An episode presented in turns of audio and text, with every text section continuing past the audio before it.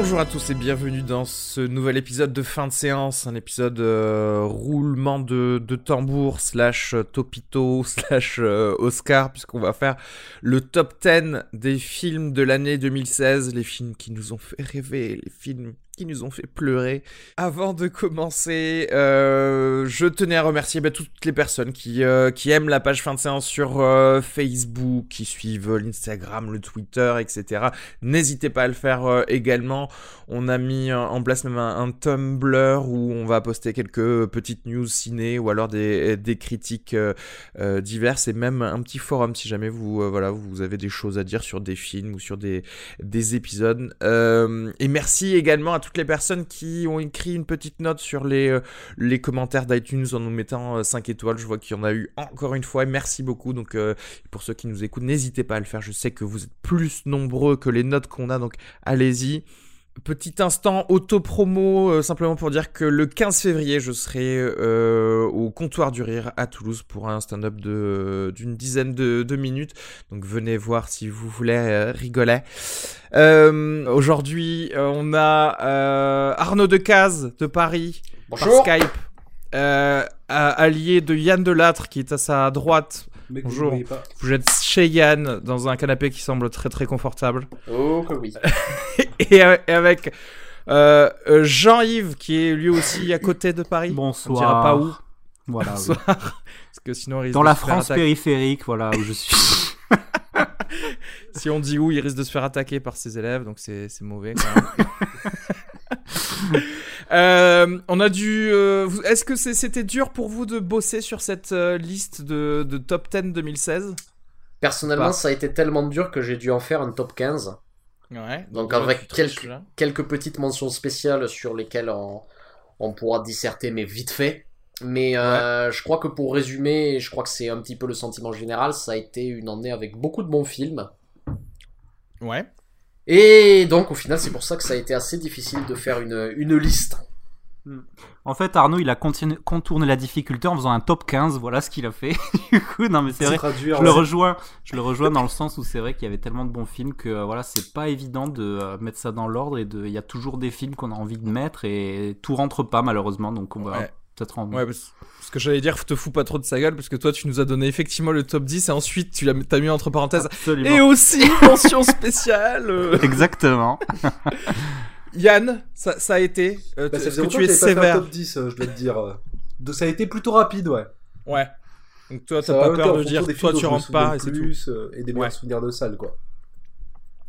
Ouais, euh, moi je vais vous rejoindre dans Alors, pas, pas, trop la difficulté de, de comment dirais-je d'avoir les films en général, mais plutôt de les classer parce que je trouve que au final je, je vois ma liste, c'est purement arbitraire en fait, j'ai l'impression.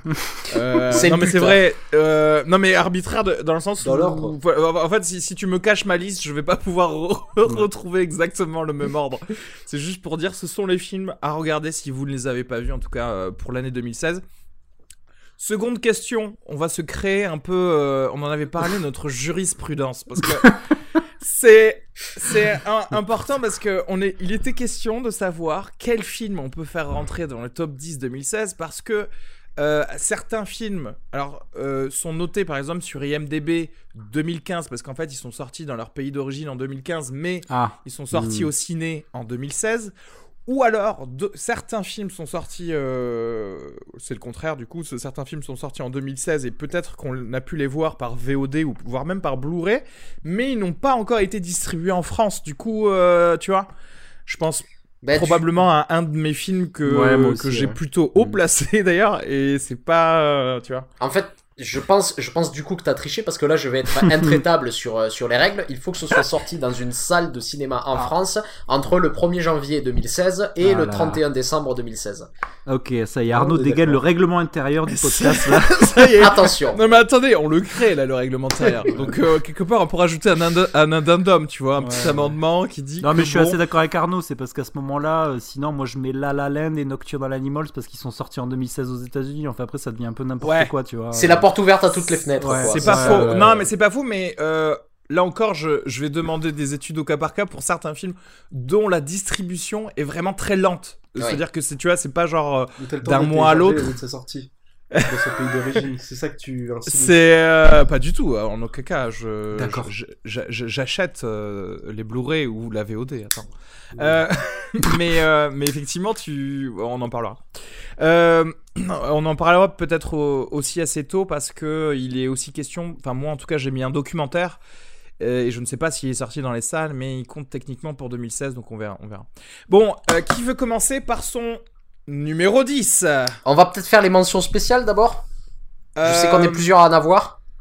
Non, on va peut-être les faire à la fin, pour, parce que du coup, certaines mentions spéciales pour toi ont peut-être été données dans les top 10 des autres. Tu vois. Ah voilà. Donc, euh, Allez. Ah là là. intéressant. Cassé Euh, bon, écoutez, je vais commencer. Je vais commencer euh, par mon numéro 10, euh, qui est du coup un film connu de des affamés euh, de fin de séance, puisque c'est Le Dernier Train pour Busan. On en a longuement parlé. On avait tous euh, plus ou moins apprécié ce film, enfin plus plus que moi d'ailleurs. Euh, ce film euh, coréen de zombies qui nous a euh, apporté tant de, de bonheur et de et de surprises au final cet été. Euh, Qu'est-ce que et, moi je oui voilà clairement je pense que c'était un film qui méritait d'être euh, d'être dans ce top 10 parce que j'ai- voilà encore une fois j'ai pour toutes les raisons qu'on a pu donner dans l'épisode, je ne sais plus co- combien du podcast, c'était vraiment quelque chose de- d'assez incroyable. Euh, une belle création de, de, perso de myriades de personnages euh, avec qui on a beaucoup d'empathie assez rapidement et quand même de l'action euh, menée de manière très bonne, donc c'était très bien. Et des flashbacks euh, d'un mec qui se zombifie. Effectivement. Un peu Une des nouveautés du film moi, que j'ai beaucoup aimé personnellement. Mais là, après, ouais, pour, pour aller vite, pour moi, c'est peut-être la plus belle surprise de, de l'année. C'est-à-dire, euh, j'y étais allé euh, un, petit, un peu réticent dans le sens où c'était encore un film de zombies. On en a vu beaucoup ces dernières années. Je croyais vraiment euh, que j'allais voir la formule qui allait se répéter. Et euh, en fait, finalement, j'ai été complètement cueilli par le film. C'est-à-dire, je, je m'attache à tous les personnages. À chaque fois qu'il y en a un qui meurt, c'est vraiment un crève-cœur. J'étais, euh, ouais, pour moi, c'est le, le blockbuster de l'année. Donc, je, Mm. je vous suis complètement sur, euh, sur ce film. Et est-ce qu'on peut veux- rappeler aussi le 1 dixième de budget de World War Z Donc j'ai envie de dire à quand le film de zombies en France quoi Parce que euh, si c'est Ah 10 oui, millions d'euros, euh, tu vois C'est même pas 8, mi- 8 millions d'euros le ouf, budget, quoi. le budget du film, quoi. euh, C'est, c'est même pas un gros budget de film français, quoi. C'est, euh, Ouais, ouais. Et le film est, est impressionnant, c'est-à-dire, il, il, il est assez malin, c'est-à-dire, il réduit l'action à un décor unique, ce TGV, mais il l'exploite à fond, quoi. C'est Ouais. pas juste un décor, c'est-à-dire, je crois qu'on en a, on en a déjà parlé ici sur, euh, j'ai l'impression que c'est à peu près concomitant avec, euh, avec l'utilisation de décors numériques dans les blockbusters américains, mais de plus en plus, j'ai l'impression que les décors dans les blockbusters sont des papiers peints qu'on met derrière l'action des personnages et qui agissent pas vraiment, et c'est pas du tout le cas du film ici, c'est-à-dire ce train, c'est c'est presque un personnage du film, quoi. Et euh, C'est c'est assez, assez intelligent de caler une équipe de baseball euh, dans un train où il y a des zombies, je trouve ça vraiment pas mal. Il y a tellement de Ça- travail dans le film. ouais, ouais, ouais. Vraiment Ça cool. Moi j'ai pas, j'ai bien aimé aussi, j'ai passé un bon moment. Grosse surprise évidemment, je m'attendais pas à prendre ça dans la tête, euh, effectivement. Ouais. Puis très fun, très poignant. ouais, C'est vraiment le, le blockbuster d'été qui est sorti à toute fin de l'été. ouais. Après un été catastrophique, hein, on était d'accord. ouais. Oui, c'est vrai. Ah oui, c'est vrai qu'on en avait parlé dans le blockbuster. C'est Et vrai, c'est vrai. Et avec vraiment des, enfin, euh, pour moi la, la meilleure scène d'action de l'année, c'est la traversée des wagons, quoi. Oh là Ah, là, c'est trop, trop bien. Ah, c'est trop bien. Mais vraiment, voilà, pour ceux qui étaient passés euh, au travers et qui, qui peut-être avaient euh, ne, ne nous avaient pas cru euh, quand on en avait parlé cet été, euh, checkez ça, il est sorti en plus euh, là en super euh, en super Blu-ray et pour euh, pour les gens qui sont un peu en retard en, en VHS et, pre- et prenez vraiment En Betamax. euh, voilà, en deux, deux petites heures pour regarder Dernier train pour Busan. Regardez ça et vous allez vous régaler. Euh, numéro 10, Jean-Yves. Euh, moi, mon numéro 10, c'est The Nice Guys de Shane Black qui m'a qui m'a vendu du rêve, qui, euh, qui me fait passer un moment où j'ai mon, pot- mon truc de popcorn, où je me sens bien, où c'est frais, où je me marre. Et euh, moi, c'est vraiment le, le cinéma que, que je kiffe. Quoi. Donc, c'est c'est du, du pur Shane Black. Quoi. Donc, un, un gros, moment de, gros moment de cinéma. quoi J'ai adoré. Euh, ouais, je te, c'est, pour moi, je, je l'ai pas dans mon top 10, je, je l'ai mis en mention spéciale, moi aussi. Bon, enfin, c'est-à-dire que j'ai pas mis de mention spéciale, comme, mais je l'avais noté dans tous les films que, où, où ça pouvait rentrer en- dans le top 10. Euh, c'est un très bon film, j'ai passé un très bon moment, tu l'as dit, c'est vraiment un bon popcorn movie, et, euh, mais de, vraiment de qualité, quoi. Ouais, ouais. Euh, et voilà, encore une fois, j'y ai presque pensé. C'est juste qu'il a pas mis, pas fait le cut parce que il y avait d'autres choses, on va dire, un, un poil meilleur. Pour moi, c'est pas encore. Enfin, je, je préfère Kiss Kiss Bang Bang, clairement, euh, de, de Shane Black, mais mais c'est pas très très loin. Et effectivement, en les comédies euh, comme ça, on en voudrait plus. Et c'est l'une des premières fois où je vois Ryan, Ryan, Ryan Reynolds jouer. Euh, euh, pardon, Ryan euh, Gosling jouer un rôle, Ouais. tu vois? Et puis Il des, était- et puis- De, de- depuis Drive, parce qu'avant Drive, en Drive. fait, il jouait Oui, vraiment. euh, C'est vrai, c'est vrai. Ouais, c'est le retour de Ryan Gosling, un personnage de composition. Moi aussi, comme toi, Reski, il est dans mes mentions, c'est-à-dire que j'ai sans doute un petit coup de cœur pour Kiss Kiss Bang Bang. Euh, après The Nice Guys, bah ouais, je trouve que c'est un, c'est un bel hommage à la fois à Chinatown, sous un mode beaucoup plus bouffon et, euh, et dans, dans le sens noble du terme. hein, c'est un vrai buddy movie avec des scènes très drôles. Je pense notamment au moment où Ryan Gosling euh, pète une vitre et, et se s'ouvre le poignet. Super drôle. et, euh, il y a un bon groove. Je pense même aussi que c'est un hommage à LA Confidential euh, avec la, peu, la ouais. présence de Cameron, de Russell Crowe, pas Cameron qui nous a quitté, Russell Crowe dans le film. Moi aussi, c'est un petit coup de cœur vraiment. Et c'est vrai que j'ai tendance à préférer son précédent et je serais excité. Moi, j'aurais été très excité de voir le film se franchiser comme ça avait été évoqué avant que le- les recettes Ouais. soient Ouais. un peu décevantes, il me semble. Après, on n'a pas les recettes euh, sur la longueur, mais euh, ça se prêterait vraiment à une très très cool série de détectives privés. Ça, c'est Ah clair. ouais, complètement. Ouais, je pense que ça, clair, ça ouais. pourrait faire un peu le l'arme fatale chill, tu sais, en mode années 70. Et c'est- c'est- ça pourrait être bien. Ça pourrait être bien. Ouais. Moi, ce que, ce que j'aime beaucoup dans le film et, euh, et, dans, et dans tous les films de Shane Black euh, d'une manière générale, c'est le retournement des clichés. Et je donnerai juste un exemple, mais il y a une scène euh, d'anthologie dans le film où on les voit vraiment en mode macho man, en train de, euh, en, en, en, en, en, en train de, de monter euh, dans, dans un ascenseur, dans un immeuble pour essayer de, de sauver la, la demoiselle en détresse en laissant euh, remonter à bloc. Et euh, lorsque la porte de l'ascenseur s'ouvre, c'est le chaos. On voit des gens en train de se tirer un peu partout dans l'ascenseur et les, les deux héros se regardent et appuient sur le bouton de rez-de-chaussée de l'ascenseur et Ouais. redescendent sans avoir. euh, Et il y a beaucoup de moments comme Avec ça qui reviennent. hein. Très bien. Et- Et, et aussi- mise en scène et- dans ce passage, c'est qu'on voit partiellement le gunfight dans le couloir. Ouais. Il rentre Ouais. dans l'ascenseur et l'ascenseur en fait a des vitres, on voit les gens tomber derrière. et c'est un vrai grand moment. Oui, il y a des moments d'élégance très très euh, très agréable et très gratifiant pour le spectateur. Moi, j'adore aussi. euh, du coup, on va parler plus que du top 1 marde. J'adore le moment où le tueur croise sa victime qui n'avait pas qui n'avait pas encore vu l'homme qu'elle voulait qui voulait l'assassiner, alors qu'il est en bagnole, elle lui fait signe. Et, et là, il y a un plan rapproché sur le tueur qui a une expression du style "c'est trop beau pour être vrai". Enfin, Ouais. le film est bardé. C'est vrai que c'est un Ouais. très très bon film. Et aussi, moi, c'est le plus gros fou rire, euh, c'est au moment où ils font tomber le cadavre sur une, un banquet, en fait. Quoi. Ils sont tombés le cadavre de qui? Est le cadavre de Robert Downey Jr. d'après ce que j'ai cru comprendre. Ah ouais? Ouais, ouais, il joue le gars qui est mort euh, et puis euh, Ryan Gosling manque de vomir quand il le voit. C'est marrant. Et ils le prennent et ils le font tomber en mode slick et ça tombe sur un banquet, genre repas à l'italienne un peu. c'est énorme. Bah il a, bah ouais, écoute, euh, il a sa place. Euh, Yann, à toi. Alors mon top Dixième. 10 qui risque d'être un peu plus haut placé pour vous, c'est Manchester by the Sea. Mm. Ex aequo, enfin ex aequo c'est une mention, mais j'avais quand même beaucoup aimé le film avec Merci pas trop, mais on va plutôt parler de Manchester Ah. by the Sea. Ok. Qui, euh, en fait, quand j'y repense, la chose qui m'a le plus frappé, enfin l'une des choses qui m'a le plus frappé, c'est Arnaud m'avait présenté Margaret comme étant du kéchiche réussi.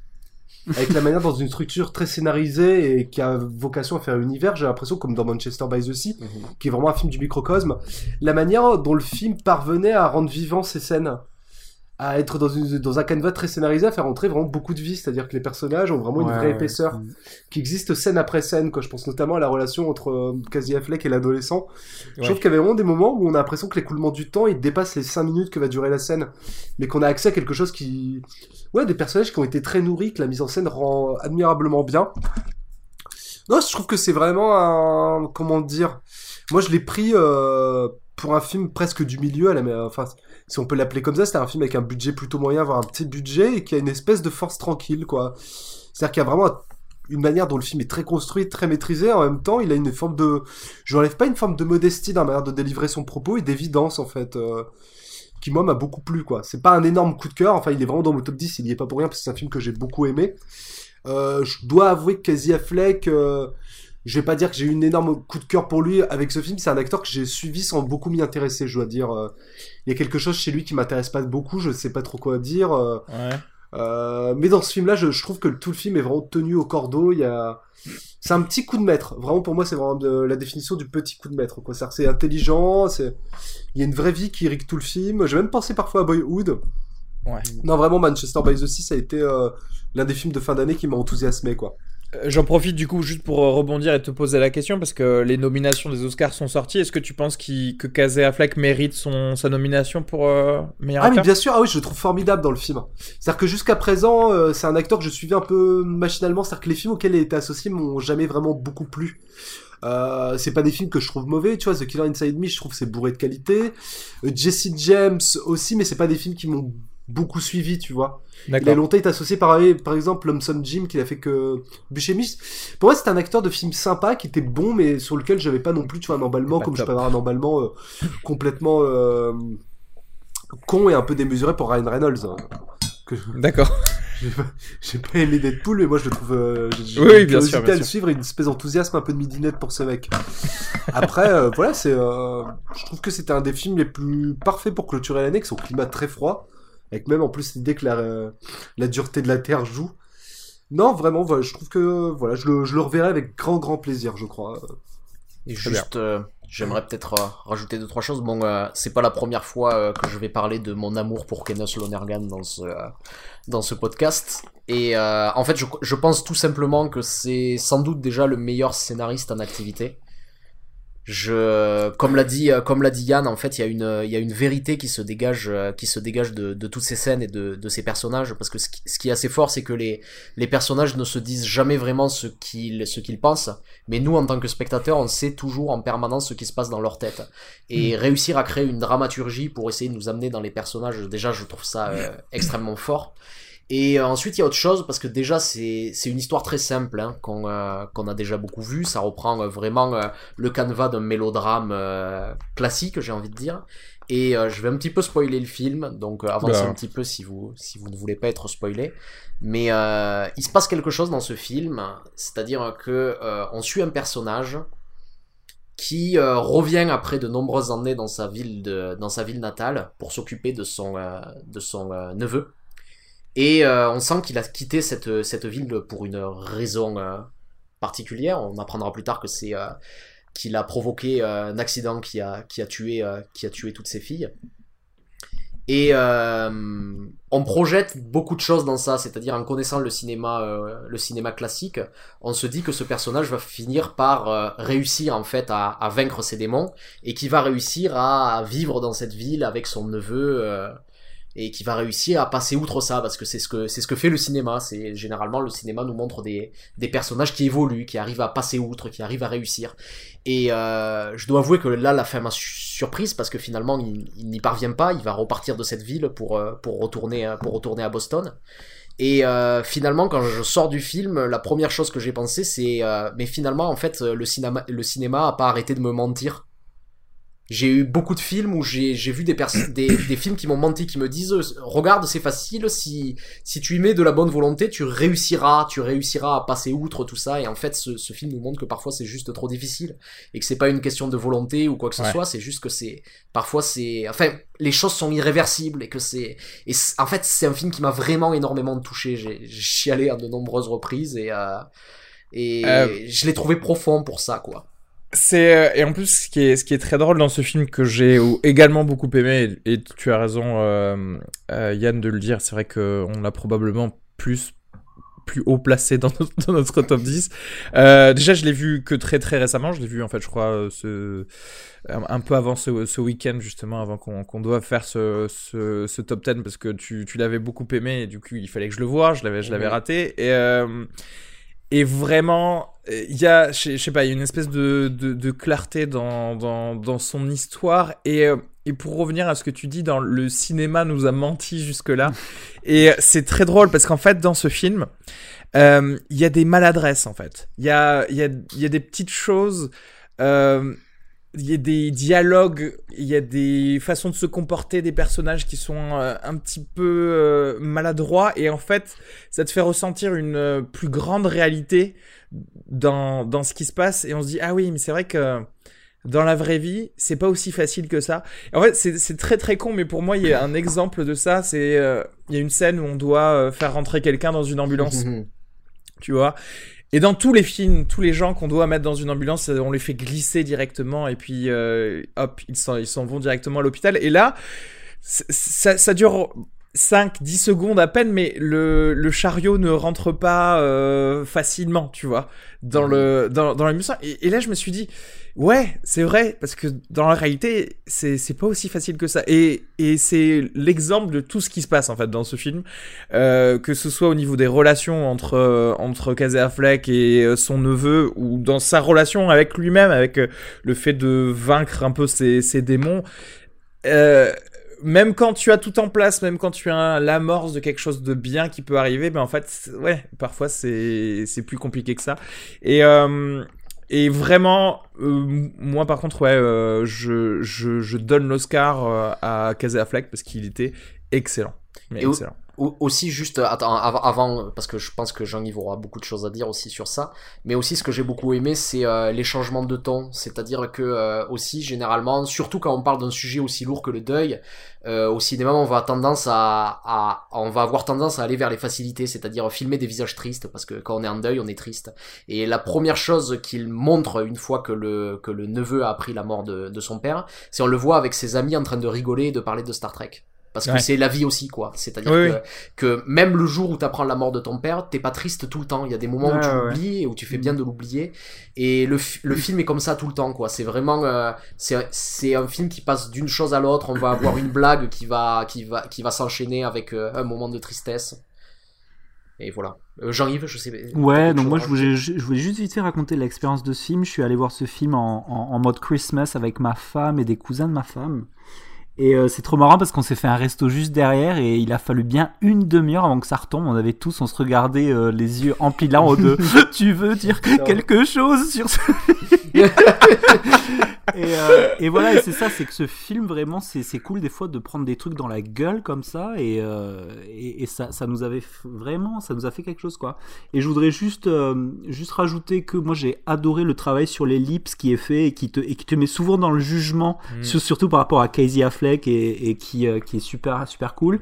Et petit clin d'œil quand même à Kyle Chandler, quoi, parce qu'il n'y a pas que Casey Affleck, il y a Kyle Chandler qui, qui, euh, qui est vraiment le, le pur paps avec qui tu as envie d'aller manger des hot dogs euh, au match de baseball le dimanche, ah qui, est, qui est trop. c'est le meilleur grand frère du monde. Ouais, le, meilleur grand frère au monde. Donc, et puis, si on parle des acteurs, Michelle Williams qui, qui est présente sans doute un quart d'heure, mais qui sa présence, elle, mm. elle, reste quoi. C'est-à-dire on se souvient, on se souvient que d'elle quand tu sors du film quoi.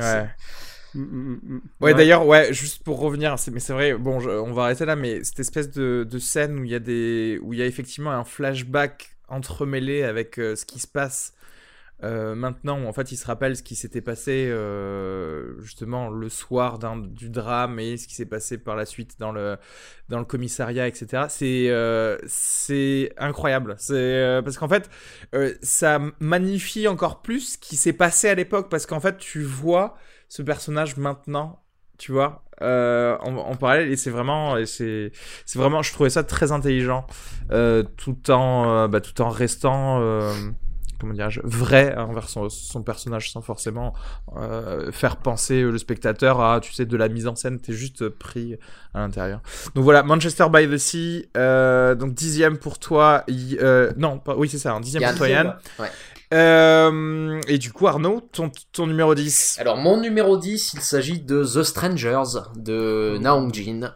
On en a déjà beaucoup parlé dans ce podcast. Et, euh, et je tiens juste à redire une chose qu'on avait dit lors de, lors de, lors de l'épisode, mais euh, ce qui est assez ahurissant, c'est un film dont on a parlé euh, quasiment juste après avoir évoqué euh, The Conjuring 2. Ouais. Et quand on parlait de The Conjuring 2, on, on regrettait le fait que le film ne remette jamais en cause en fait la religion chrétienne comme étant la, la religion unique et qu'on aimerait bien en fait des films d'horreur qui qui euh, qui essaie euh, de parler aussi d'autres religions et de dire que par exemple ce démon c'est pas un démon catholique c'est un démon bouddhiste qui est arrivé ou, euh, ou, hindou ou n'importe quoi. Et en fait à, à, à, peine j'ai dit ça qu'une semaine plus tard sortait The Strangers qui je trouve liait très très bien comme ça les multiples les multiples religions et et c'est un film d'horreur extrêmement complexe aussi où on passe du coq à l'âne qui commence comme une comédie et qui finit comme un, comme, comme un film d'une noirceur ahurissante. Et euh, je sais qu'il est plus haut sur certaines listes. Et enfin voilà c'est un, un, film qui m'a vraiment beaucoup plu. Je suis Naong Jin depuis depuis assez longtemps. À chaque fois j'ai l'impression qu'il fait quelque chose d'un petit peu différent. Ici euh, j'ai l'impression euh, qu'il a un peu lorgné du côté de Bong Joon-ho. Ça m'a beaucoup rappelé Memories of Murder notamment dans, dans, dans la première partie et voilà, c'est un film que je conseille à tout le monde. Ok. Très bien. Euh, Qu'est-ce que je voulais dire? Oui, je, je pense que oui, pour le coup, celui-ci, on en a bien, euh, bien parlé. Euh, et je, juste, attends, je... vais juste rajouter que moi j'ai vu ce film, j'ai vachement aimé et j'ai juste été terrifié à la fin par la scène où il se parle dans la rue avec la meuf en blanc là. Je sais pas si tu te rappelles cette scène. Ouais, ouais. Oh mon dieu, mais bien sûr, c'est juste terrifiant quoi. T'es là, tu regardes ça, c'est vraiment terrifiant. Mais il y a, des moments d'horreur quoi, mais ouf quoi. Justement, j'avais un peu hésité. Euh, bon, quelque part, est-ce qu'on peut considérer que le dernier train pour, pour Busan, c'est un film d'horreur? Je l'ai mis effectivement, je vous dirai pas dans quelle place pour l'instant, mais je l'ai mis dans mon top 10 de The Strangers. Euh, J'ai beaucoup aimé. C'est vraiment un film euh, qui. Alors, voilà vous qui parliez d'autres films, notamment The Witch, et je crois que vous, vous l'aimez tous très très bien ce film. Euh, en l'occurrence pour moi, The Strangers, c'était vraiment celui qui était à, à retirer de cette année plus que pour les autres. Je pense que comme film d'horreur quoi, tu veux ouais, dire comme film d'horreur, hein, je veux dire. Euh, tu euh, bah tu fais bien dans. Oui, je crois que tu as, dit tout ce que tout ce qu'il fallait dire, et de toute manière, euh, on a l'épisode qui est déjà enregistré. je vais enchaîner avec mon numéro 9 Mon numéro 9 c'est qui se passe? Oui, pardon. Tu voulais non, je sais pas si certains voulaient parler aussi. Ah oui, du Strangers, oui, pardon, Yann. Non, mais on a déjà fait le tour. Moi, en effet, c'était mon top 1 et. Spoiler. Spoiler. alert. Euh. Ah mais pourquoi en top 1 du coup tu vois? Parce que autant moi c'est vrai que je, je dis qu'il est dans mon top 10 euh, et que bon certes il est euh, il est meilleur pour moi en tout cas que d'autres films d'horreur notamment The Witch mais pourquoi 1 genre c'est vraiment ton ton film, celui que tu, tu préfères le bah, plus pour moi, en général Il y avait vraiment pas loin d'être une forme d'idéal de, de spectateur. Ça maintenant de gérer ce film, comme l'a dit Arnaud, c'est un film qui passe du coq à l'âne avec vraiment plus qu'une première et une deuxième partie. En effet, il y a une première partie qui est l'intro.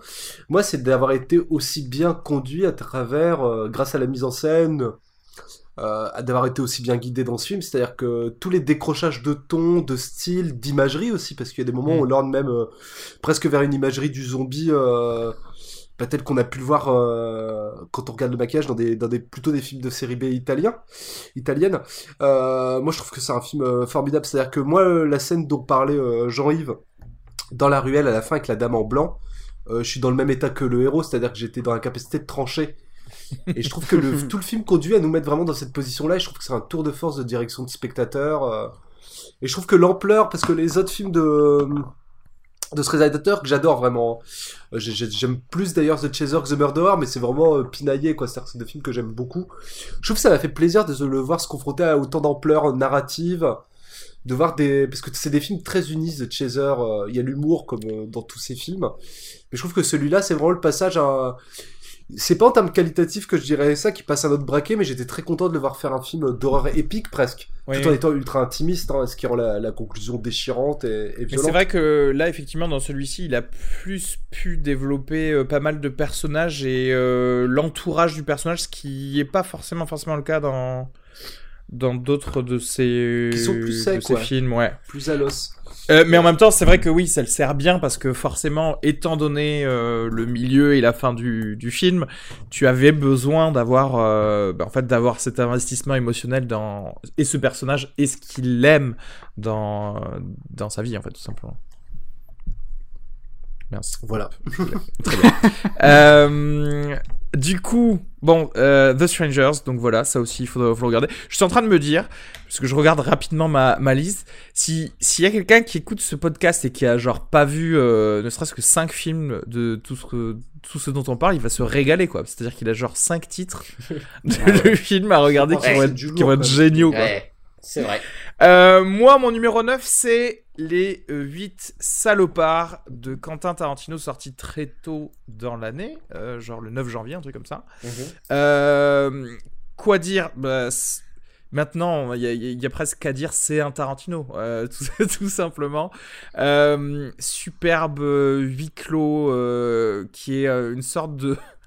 je- comment dire C'est une sorte de, de réservoir dogs, euh, mais, euh, mais au 19e siècle. Et avec, euh, et avec tellement de dialogues savoureux et des tensions qui se créent absolument euh, incroyables, une maîtrise euh, parfaite des, bah, des références des westerns, euh, comme d'habitude de toute façon avec euh, Tarantino. Des thèmes abordés par contre qui peuvent sortir un petit peu de la légèreté de ce dont on a l'habitude avec les premiers Tarantino. C'est un film peut-être un peu clivant parce que justement euh, les gens n'ont pas trop l'habitude de, des huis clos ou alors ne sont pas forcément n'en sont pas forcément fans. Il y a pas mal de longs euh, monologues, j'allais dire. Moi, je suis tout à fait euh, client de, de ce qui se passe, tout à fait client de chacun des personnages qu'il a pu créer. Donc euh, voilà, numéro 9 pour moi. Est-ce que vous voulez rajouter quelque chose? Est-ce que vous Euh, l'avez d'ailleurs dans votre... Non, on le dit pas. Ouais, moi aussi. Alors- ouais, moi je l'ai aussi. ouais. Pe- Peut-être ouais j'aimerais j'aimerais rajouter quelque chose. C'est un film que c'est un film que j'ai vraiment beaucoup aimé moi. Et euh, en fait s'il y a une chose que j'aimerais que j'aimerais dire sur ce film, c'est euh, j'ai l'impression que ça fait euh, deux trois films que euh, Quentin Tarantino essaie d'aborder euh, des nouveaux sujets. C'est-à-dire que jusqu'à maintenant il abordait beaucoup le cinéma, il abordait aussi des des, su- des, des sujets un peu personnels et intimistes. Et puis à partir de Inglorious Bastard, j'ai l'impression qu'il a essayé de commencer à vouloir parler de l'histoire et de la politique. Mm. Et euh, si ces sujets, je les trouvais, euh, euh, même si c'est des- films que j'aime bien, je les trouvais pas forcément super bien traités dans Inglorious Bastard et dans, et dans Django Unchained. C'est-à-dire que j'avais l'impression que c'était pas d'un degré de réflexion très haut à ce niveau-là. Et j'ai l'impression que dans Les Huit Salopards, par contre, c'est c'est son film le plus politique et que c'est assez abouti en fait. C'est-à-dire que euh, cette manière qu'il a de, dans ce huis clos, de représenter en fait les États-Unis tout entiers, avec euh, le Nord et le Sud, les différences politiques qui peuvent exister, les Blancs et les Noirs, les Mexicains, les étrangers, etc., etc. Euh, J'ai l'impression que le constat est très noir, que euh, finalement c'est c'est euh, cette petite société finit finit par s'entretuer. Et euh, mais ce qui était assez beau, et ce que je retiendrai du film, c'est que euh, finalement la seule chose qui unit tous ces tous ces gens, tous ces tous ces Américains, c'est c'est la fiction. Et il y a une très très belle scène euh, à la fin du film. Bon, je vais je vais spoiler là à nouveau. Il y a il y a toute une histoire qui, qui qui parcourt le film sur euh, une lettre que Lincoln aurait écrit au personnage de Oh Samuel là Jackson. la lettre de Lincoln, incroyable.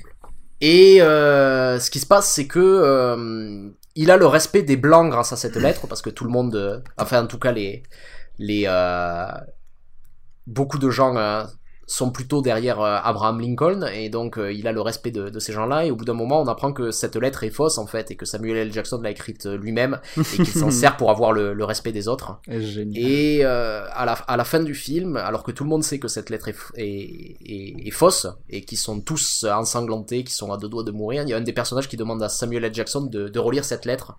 Il relit cette lettre et le personnage le regarde, il sait que cette lettre est fausse et il lui dit euh, Ah putain, c'est beau. Et j'ai trouvé ça assez génial sur le, sur le pouvoir de, de cette fiction, c'est-à-dire tout le monde sait que c'est faux, mais, on- mais, mais on gobe ça comme si c'était la vérité, quoi. Mm. Et voilà.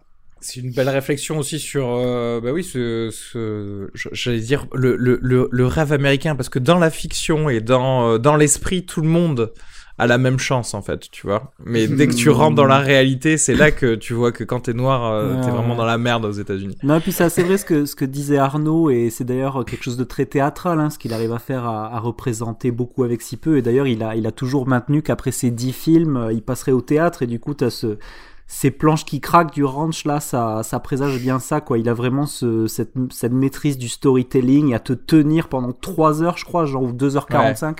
3 Et h c'est vraiment euh, admirable d'avoir des gens aussi talentueux et c'est tellement c'est c'est super pro en fait. C'est ça qui est cool aussi avec Tarantino c'est que tu as un truc qui t'est proposé et tu peux être quasiment sûr que tu seras pas déçu quoi. Moi c'est mon ressenti Yann, un petit mot sur euh, Hateful Eight ou pas? Je sais même pas d'ailleurs. vu, figure-toi. je ah, bah, vu ok. en 70 mm en salle et euh, j'ai raté le coche. Ah, ok. Et je, je me vois mal le. Je vais le rattraper, hein, forcément. Euh, je vais le rattraper. voilà. T'as pas de projecteur 70 mm à la maison? Pas encore. C'est des investissements pour euh, dans 20, 25 ans. Voilà, très bien. Euh, du coup, euh, Jean-Yves, tu vas pouvoir nous dire quel est ton numéro 9 Alors moi, mon numéro 9, c'est euh, I, Daniel Blake, car ma profession m'y oblige. Il est prof d'anglais, hein, Voilà. pour ceux qui se demandent. Et euh, voilà, donc je suis prof d'anglais et du coup, mon la- l'accès à, à la salle des profs m'était euh, interdit avant que je, je, je vois ce film.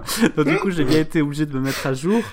Euh, donc en fait, j'ai j'ai vraiment beaucoup aimé ce film parce que voilà, j'ai- j'aime beaucoup euh, j'aime beaucoup Ken Loach pour cette capacité qu'il a à être un indicateur social de la de la société britannique assez assez juste et, et, et c'est fait assez simplement.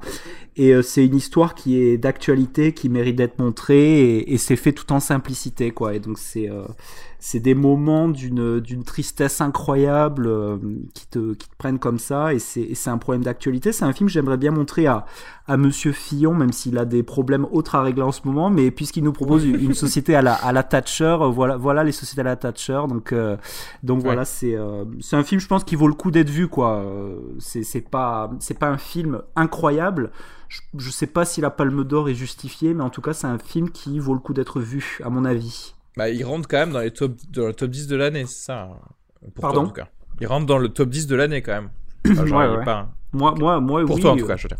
Oui, oui, oui. Mais encore une fois, je te dis, moi, en t'en prenant, j'ai un quota Ken Loach euh, obligatoire. donc, voilà. Ah, même dans ton top 10. Genre, les gars, ils vont écouter et ils vont te retirer le. ta Voilà, je sais pas si vous, l'avez vu, je sais pas ce que vous en avez pensé. euh. Alors moi, moi je l'ai vu, j'en ai un tout petit peu parlé lors d'un épisode de, de fin déjà. En fait, je, je suis d'accord sur, euh, sur toi, c'est-à-dire sur, sur le fond, sur euh, l'aspect politique du film, je suis complètement derrière. Je pense que c'est un film important. Du coup, je pense que la Palme d'Or est justifiée parce que quand on donne une Palme d'Or, on n'est pas ob- obligé de la donner euh, forcément. Enfin, je veux dire, le donner pour une raison politique, c'est une raison suffisante, je trouve. Il y a eu une polémique à l'époque quand le quand la Palme d'Or a été donnée à, ce film. Après, c'est vrai que d'une manière générale, euh, et j'en ai beaucoup parlé avec vous, chez Ken Loach, je préfère ses comédies, notamment parce que dans ses comédies, je vois des personnages qui, qui, qui agissent tout le temps, qui, qui font des choses. Et dans ses drames, je vois des gens qui sont euh, toujours oppressés par, euh, par un système. Et du coup, je, je m'y attache moins, en fait. Et euh, Hmm. c'est ce que j'ai ressenti aussi dans, dans ce film-là. Même si, de la même manière, je pense que c'est un film important et que ce que ça dit... Non mais je te rejoins parle, dans le sens où oui c'est vrai qu'effectivement le côté politique ça ça ça permet de ça permet de faire passer un message c'est sûr quoi là c'est évident. Ouais. Et puis surtout, surtout cette chose que, que, que j'ai pas beaucoup vu, fina- finalement, ce, ce que nous dit le film, c'est que euh, les difficultés administratives, c'est euh, quelque chose qui a été mis en place de manière consciente pour essayer de faire en sorte qu'un minimum de gens puissent avoir accès aux, euh, Ouais. aux, euh, aux différents bénéfices de, de la protection sociale, quoi. Et, Ouais. enfin, Et ce qui est, ce qui est vrai, ce qui est c'est vraiment, assez- ce qui est, ce qui est vraiment violent, c'est ce que dit le film, c'est qu'on peut supposer que le, le protagoniste était jeune pendant les années Thatcher et que euh, il évolue avec une fille qui représente la génération post-Thatcher et du coup il y a c'est les enfants de cette fille qui sont aussi là et donc le message c'est aussi de dire ben voilà deux trois générations après on voit encore des gens ben, qui sont euh, ben, qu'on laisse en fait euh, dès qu'ils sont sortis de leur appart dès qu'ils sont sortis du système on les laisse un peu crever dans leur appart quoi et du coup euh, c'est ça aussi, c'est montrer une espèce de, c'est c'est c'est un modèle de société voilà que moi je que j'approuve pas, mais c'est c'est c'est bien de le voir quoi. Euh, moi, je ne l'ai pas vu, euh, Daniel Blake. Euh, je sais de quoi ça parle, mais je ne sais Moi pas. non plus, je, je ne l'ai pas vu non plus. Très bien. Donc, on va passer à ton numéro 9, Yann. Alors, mon numéro 9 est. Je retrouve ma petite fiche. J'avais. C'est Ma vie de courgette, un dessin animé. Ah oui. Et euh, voilà, que j'ai beaucoup, beaucoup aimé pour son ton euh, mélancolique. euh. À la f- Moi, ce, que, ce qui m'a touché dans le film, et j'aurais pu le dire pareil si ça avait été un film live, quoique je pense pas que ça s'y serait prêté, c'est que c'est un très beau travail artisanal en fait. Il y a une manière de raconter des sentiments très complexes, que ce soit entre enfants et adultes et, entre, euh, et adultes et enfants, de manière très simple. Et c'est vraiment, moi, ce que je retiens, et c'est quelque chose aussi, à nouveau, c'est un peu comme The Stranger sur la direction de spectateur, mais là, c'est sur un autre domaine. Ma vie de courgette, c'est vraiment un film avec une double fin, effet qui se coule. Ça, il y a ce côté positif, euh, pour spoiler, de ce policier qui adopte Courgette et, et son ami, qui est un truc heureux, quoi, qu'on y sent aussi le... Même dans cette partie heureuse de, de ce, dédouble, de ce temps, on y sent quand même une fêlure, soit une brouille avec l'enfant euh, précédent, de ce policier qui vit seul, soit un deuil même. Et de l'autre côté, on nous rappelle très très simplement, euh, bah, le sort des enfants qui ne sont pas adoptés. Et moi, terminer ce film sur cette note euh, bah, où, une joie très immédiate se partage à de la mélancolie, voire un peu de désespoir, j'ai trouvé ça très très fort. Et c'est à l'image du film qui suit son chemin euh, très bonhomme en fait, mais qui de temps à autre, voilà, nous nous, euh, nous enlève pas une certaine noirceur, des images euh, assez chocs, notamment les scènes entre Courgette et sa mère au début, euh, les premiers moments à, à l'orphelinat. Il y a un humour aussi de gamin, il y a vraiment une langue, ils ont demandé à des vrais, de vrais enfants, je crois. Ils ont enregistré de vrais dialogues entre enfants pour, pour, incarner les caractères animés. Il y a, y a une vraie justesse du langage et une vraie dureté. Et vraiment, c'est un film que j'ai beaucoup, beaucoup aimé. C'est. Voilà, ça, j'ai pas vu, malheure- malheureusement, j'ai pas encore vu des films comme Your Name. J'ai manqué euh, Le Garçon et la Bête. J'ai manqué pas mal de, de, de- de- d'animés euh, en 2016 et celui-là, je l'ai mis aussi parce que c'est un petit coup de cœur dans le domaine. euh, Voilà, j'ai même pas vu le Gérant de Fer en ressorti, mais je crois que c'était qu'en VF. Et j'aime beaucoup trop la voix de Vin Diesel, bien entendu, pour me passer de ça.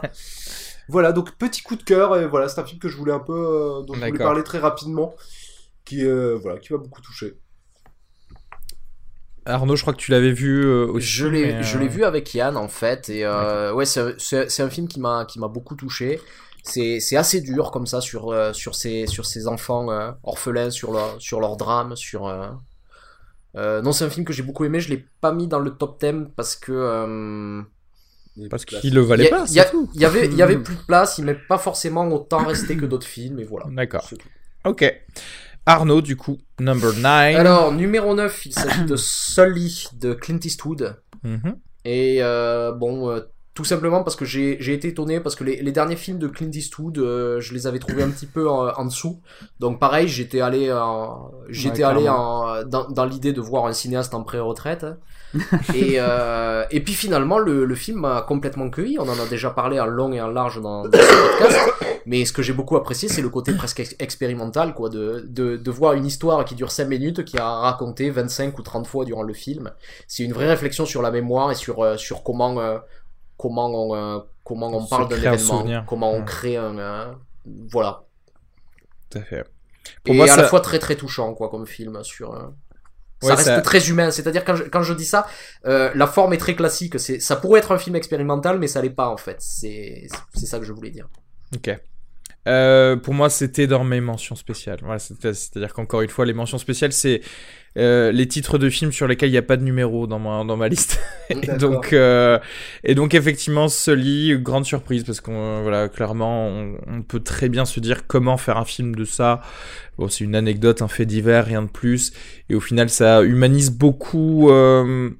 bah, ce, ce qu'on pourrait considérer comme, tu sais, les, euh, les héros qui prennent leur quart d'heure de gloire et, euh, et, et se dire qu'au final, bah oui, il y a des personnes qui recherchent pas forcément ça, et, mais, mais qui le, qui l'ont peut-être mérité. Donc euh, voilà.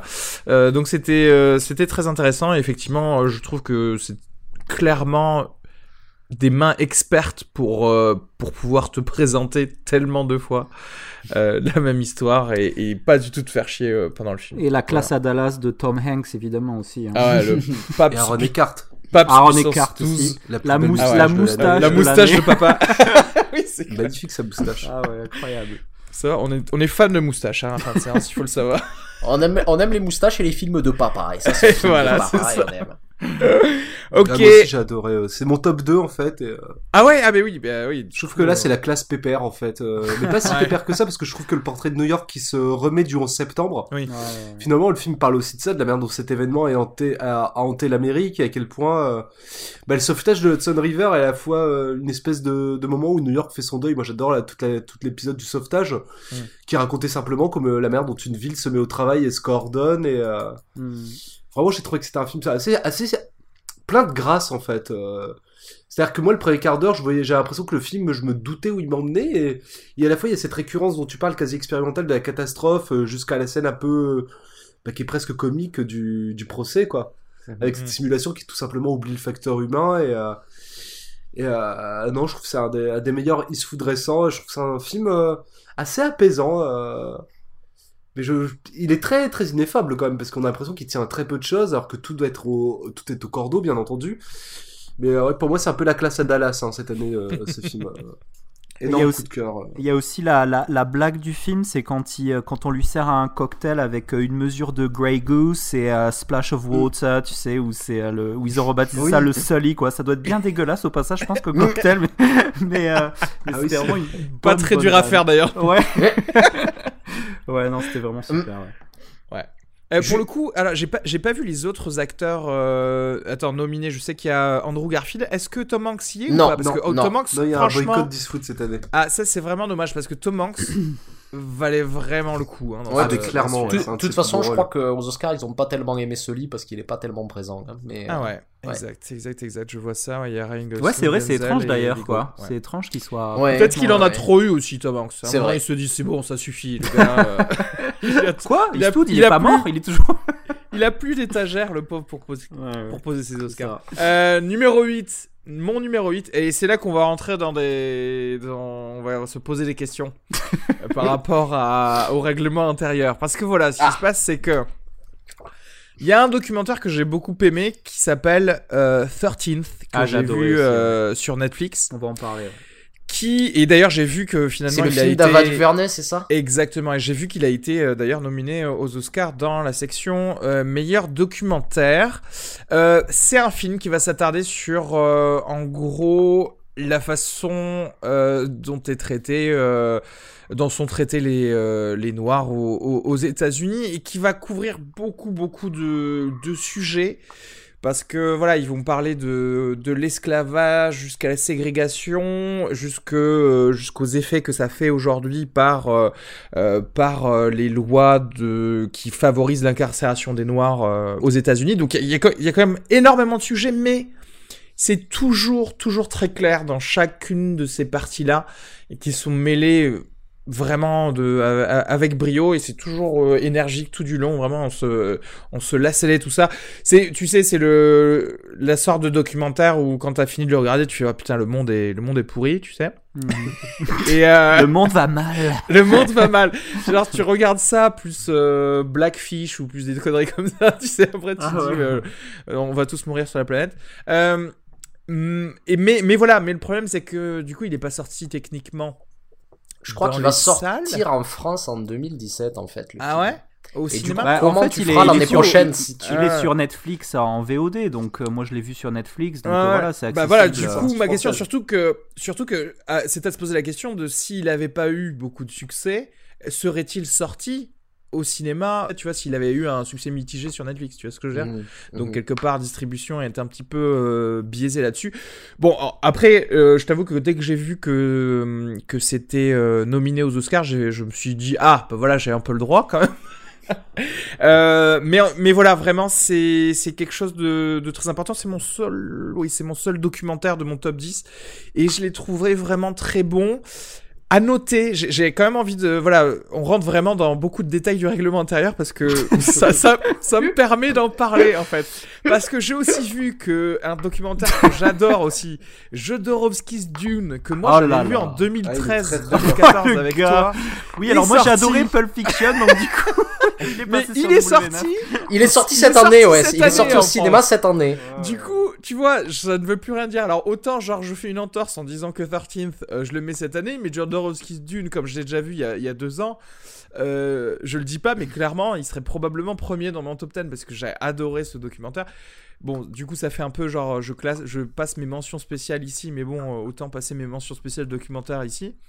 Et troisième truc, alors en fait dans le même sujet de du racisme euh, aux États-Unis et euh, et de la politique ségrégationnalisée euh, aux, États-Unis, il y a euh, un documentaire d'ESPN et j'ai vu ça aussi que ça, ça a été euh, nominé aux Oscars qui est euh, OJ Made in America, sauf que Ah bon en- c'est c'est en plusieurs parties en fait. Et moi du coup, euh, je l'ai vu en plusieurs parties parce que c'était un truc de télévision et ça dure 7 heures. Donc clairement, enfin j'imagine qu'il y a quelques cinémas qui les ont passés euh, aux États-Unis aux États-Unis en toutes les parties, mais mais ce, ce- cette série documentaire là est meilleure que 13th pour moi.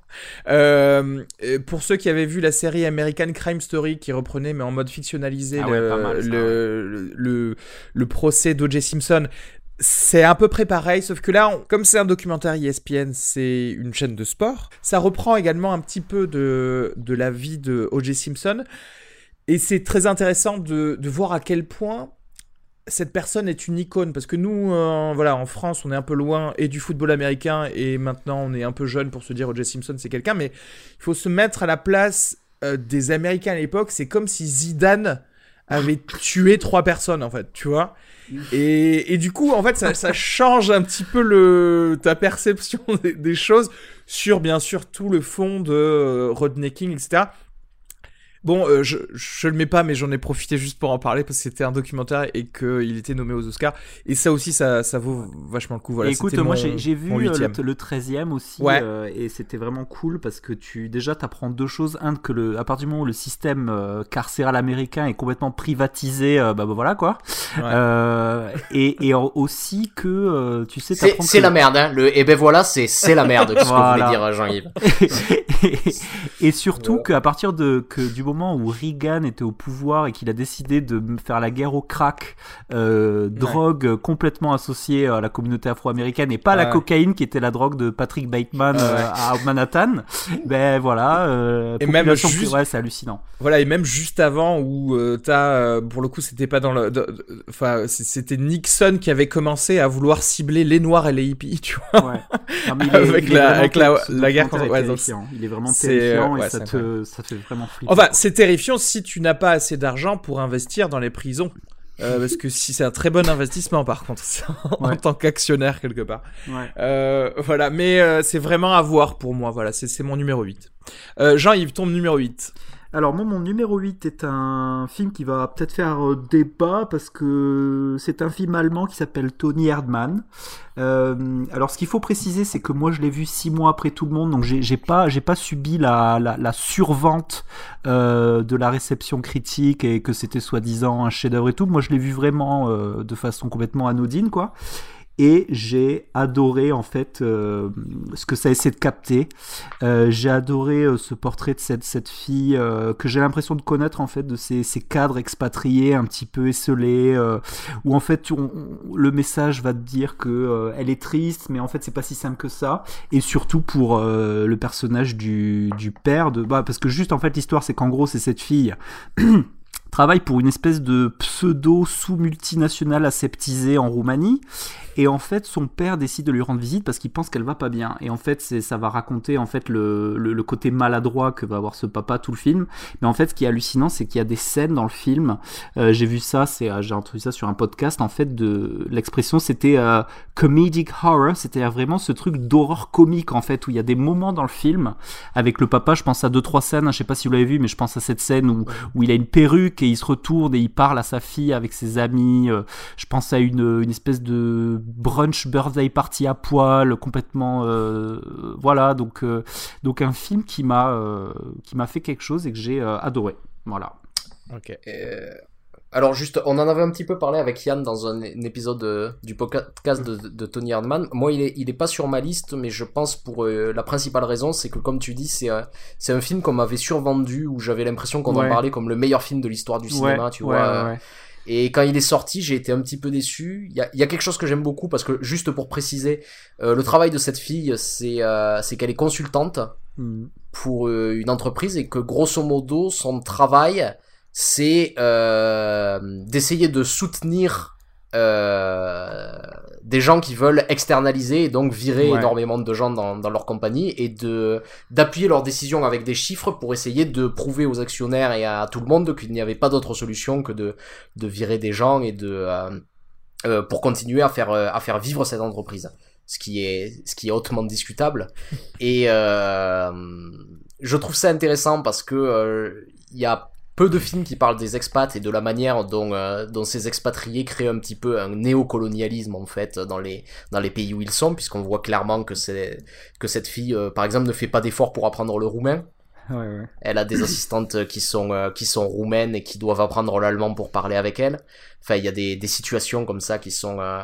Et s'il y a un petit truc qui m'a gêné dans ce film, c'est que euh, finalement on essaie de de me montrer, de, de, me faire avoir de la sympathie pour ce personnage et, et, de me faire dire que ah mais regarde, elle est elle est au fond d'elle, elle a son petit cœur qui est brisé à force de à force de virer des gens et de détruire la vie de, de tout le monde autour d'elle. Mmh. Et euh, Et en fait, en c'est quelque chose, c'est quelque chose que je trouve que je, que je Oui, trouve peut-être un peu, c'est vrai, c'est vrai. un Et- peu et- difficile, tu Et vois. juste, j'y pense, et alors c'est marrant parce que justement, c'est pour ça que c'est, il y a quand même des moments d'une tristesse sans nom, notamment justement, en fait, à la fin, elle, euh, elle fait un brunch pour son anniversaire auquel personne se pointe parce qu'effectivement, elle a, elle a pas vraiment d'amis, juste trois collègues, quoi.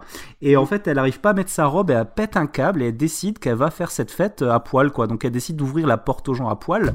Et la seule personne qui se pointe à poil euh, de bonne volonté au début, c'est son assistante, en fait, qui a trop peur de perdre son travail. Et euh, c'est d'une tristesse, quoi. euh, c'est vraiment, il y a, il y a des moments vraiment ultra poignants comme ça, quoi, je trouve aussi. Mais mais il y a des très belles choses et, et, et au final c'est enfin c'est un film que je conseille quand même. Je pense je pense que c'est que c'est un beau film et, cla- et clairement euh, clairement elle a beaucoup de talent Marine Adé la réalisatrice. Et du coup, je valide totalement parce que je me rappelle, Yann avait, quand on avait bu un coup là l'autre jour, où Yann disait que s'il y avait une, euh, une adaptation américaine, Steve Carell ferait un très bon papa et je valide totalement. je, je vois typiquement Steve Carell euh, en, en gros papa maladroit faire des blagues à base de coussin péteur. C'est vraiment euh, complètement quoi, à mort. Vous avez d'autres choses à dire sur Tony Erdman Non, non, on en avait déjà parlé dans un, dans un fin de séance. Moi, il y a des choses que j'aime beaucoup dans le film et d'autres moins. Et c'est, ça n'a pas été un, de mes- un de mes coups de cœur de l'année, quoi. Mais j'admire le- la tentative et j'admire le geste, quoi, très clairement. Après, en tant que spectateur, j'avais pas été non plus. J'avais pas été dans. Moi, j'avais vu pile poil en plus dans ce courant de, de dithyrambe. J'avais pas vraiment rejoint euh, les, toutes les louanges, on va dire. D'accord. Et euh, on peut passer du coup à ton numéro 8, Yann. Mon numéro 8 qui est Foucault Amare. Un documentaire italien.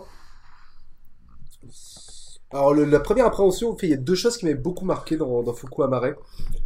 Euh, dans le dispositif du film, en fait, on assiste à un- ce qu'on pourrait appeler un peu euh, facilement un montage parallèle en fait entre la vie de quelques autochtones de Lampedusa et le flot des réfugiés quasi euh, continu. Il y a deux choses que je trouve magnifiques dans ce film, entre autres, c'est les portraits d'un enfant qui je trouve est sublime. Le personnage du petit garçon, euh, il apporte une vie vraiment essentielle au film. C'est-à-dire que tout le film se bâtit sur un contraste entre la vie et la mort assez simple en fait. Puisqu'à mesure qu'on avance dans ce flot des réfugiés, on entre sur des images de plus en plus violentes. Et ce garçon, il est d'une fougue, euh, d'une espièglerie euh, et d'un naturel désarmant. Et je pense que c'est lié également à ça, parce que ce gamin est très solaire, c'est que c'est l'une des plus belles photographies de film que j'ai vu cette année, en termes d'images nocturnes. Ça m'a quasiment rappelé du Grain 35, quoi. J'avais pas vu des nuits aussi belles au cinéma, ni une atmosphère euh, de nuit aussi. à la fois très noire, c'est-à-dire les scènes en mer avec les patrouilles, euh, tout ce qui est la localisation des réfugiés, dans un, imaginaire presque de film de guerre, ou du moins de, bah, thriller, quoi. C'est c'est du noirceur. Et à côté de ça, on a des scènes où la nuit, le gamin va s'amuser, qui sont sublimes aussi. euh.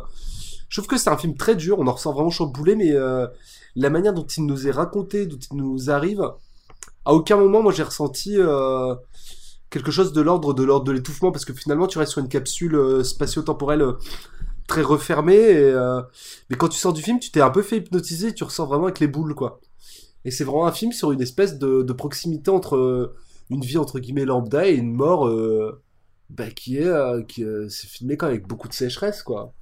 La scène des body bags elle est insoutenable. euh, la scène du médecin qui fait passer l'écho qui évoque l'échographie de, de cette réfugiée est superbe. En fait, il y a un film de personnages et en même temps à côté de ça, il y a une espèce de masse. C'est un peu ce qu'on a pu reprocher au film, c'est de pas individualiser les réfugiés. Sauf qu'il n'a pas eu accès à leurs paroles. Mm. Et à côté de ça, t'as le portrait d'une masse qui meurt, quoi, euh, au compte-goutte. Donc voilà, moi j'ai trouvé que c'était un film très très puissant. euh. Mais ce qui est, c'est vrai qu'il s'est, il s'est déjà exprimé, c'est ce qui se dégage du film, c'est-à-dire, euh, on a des portraits de personnages de, des Italiens qui habitent à, à Lampedusa, et euh, on n'a pas forcément ces mêmes portraits des réfugiés. Comme il disait, c'était juste qu'il n'a pas pu les approcher en fait. Ils étaient tout de suite pris en charge par les, par les autorités. Et euh, en fait, il y a quand même un très très beau moment sur ces immigrés. Il y a, a un groupe qui l'a pu approcher de Nigériens et il les filme en train de faire un slam où ils racontent euh, leur traversée de l'Afrique jusqu'à jusqu'à Lampedusa. Mm. Et je trouve ça très très poignant. C'est très beau et très poignant ce moment de chant comme ça, tu sais, où, où ils racontent leur histoire. Ouais, mais le film est rempli de petites fulgurances émotionnelles comme ça et qui sont pas du tout tire-larme. euh. Non. Et ça, je pense que l'émotion vient aussi de. En complément, c'est-à-dire que ça, c'est en effet, c'est un très beau moment du film, et c'est aussi, par exemple, la scène du médecin, c'est un très beau moment aussi. Quoi. Ouais, il y a, y a- y a une scène où le médecin explique à quel point il s'habituera jamais à la mort en fait, Mm. et de les voir. Et, et ce qui est marrant, c'est on voit d'abord une scène où il y a le médecin comme ça qui dit que il s'habituera jamais à voir ces cadavres euh, qui sortent des, des, des bateaux et il doit, il doit aller constater leur mort.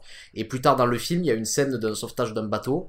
Et euh, la caméra finit par rentrer dans la cale de ce bateau et voir euh, l'empilement de cadavres, quoi, les, les, la quarantaine de cadavres qu'il y a dans ce truc, et c'est vrai que c'est un, c'est un moment assez, euh, assez insoutenable. Et puis, comme le dit Yann, euh, le portrait de ce gamin aussi est assez ahurissant. Un, un gamin qui se met à avoir des responsabilités et à s'en rendre compte. Il y a presque une métaphore par rapport au, au spectateur qui regarde le film. Ouais, c'est vrai. Sur ce- très juste ce que tu dis. ouais.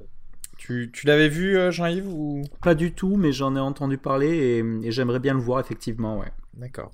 Ouais, effectivement, vous, vous donnez moyennement envie, mais. mais euh, ok, très bien. Euh, du coup, c'était ton numéro 8, Yann. On va pouvoir passer au numéro 8 d'Arnaud. Attention, je crois que petite controverse. Mon numéro 8, c'est The Neon Demon de Nicolas Winding Refn. Et on en avait parlé dans ce podcast.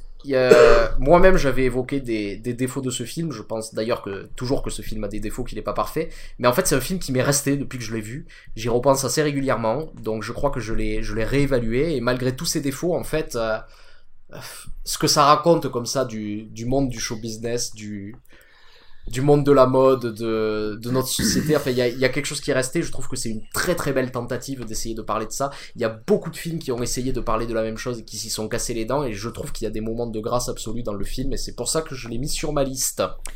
D'accord, euh, très bien. Alors moi, je vais pas spécialement plus en parler parce que je ne l'ai pas mis sur euh, sur ma liste, mais j'ai, je l'ai dit sincèrement tout à l'heure, c'est probablement un film que je noterai dans mon top 10 2016, mais dans deux ou trois ans. parce que c'est vrai que voilà, si on lui donne un truc, c'est que par contre, il y a des images qui te restent en tête, que tu le veuilles ou non, Ouais. euh, quel que soit le. Je- Jean-Yves, je me tourne vers toi parce que forcément. Moi j'ai adoré et, et, euh, j'avais eu la discussion avec Arnaud et moi je suis convaincu que de la même façon que Mulholland Drive ça déclenche des passions cinéphiles à nous lycéens, euh, ce film peut déclencher des peut révéler des passions d'aller au cinéma et de prendre des images dans la tête comme ça. Et effectivement comme Arnaud je pense que même s'il n'est pas parfait euh, c'est quand même une expérience en fait où voilà tu, tu sors de là et tu l'as pris dans la tête et ça et ça reste en toi. Et et visuellement, euh, je pense qu'il a un talent fou et euh, effectivement, je pense qu'il y a beaucoup de gens sont doivent être envieux de cette capacité à, à capter les choses euh, avec, avec avec folie comme lui, quoi. D'accord. Euh, Yann, euh, Neon Demon, un, un ou deux mots, tu l'as pas mis dans ton top 10, mais. non, on en euh, avait déjà parlé. Moi, c'est euh, la seule fois que j'y repensé cette année. C'est un peu paradoxal, mais pas tant que ça, parce que c'est un autre film plutôt fétichiste.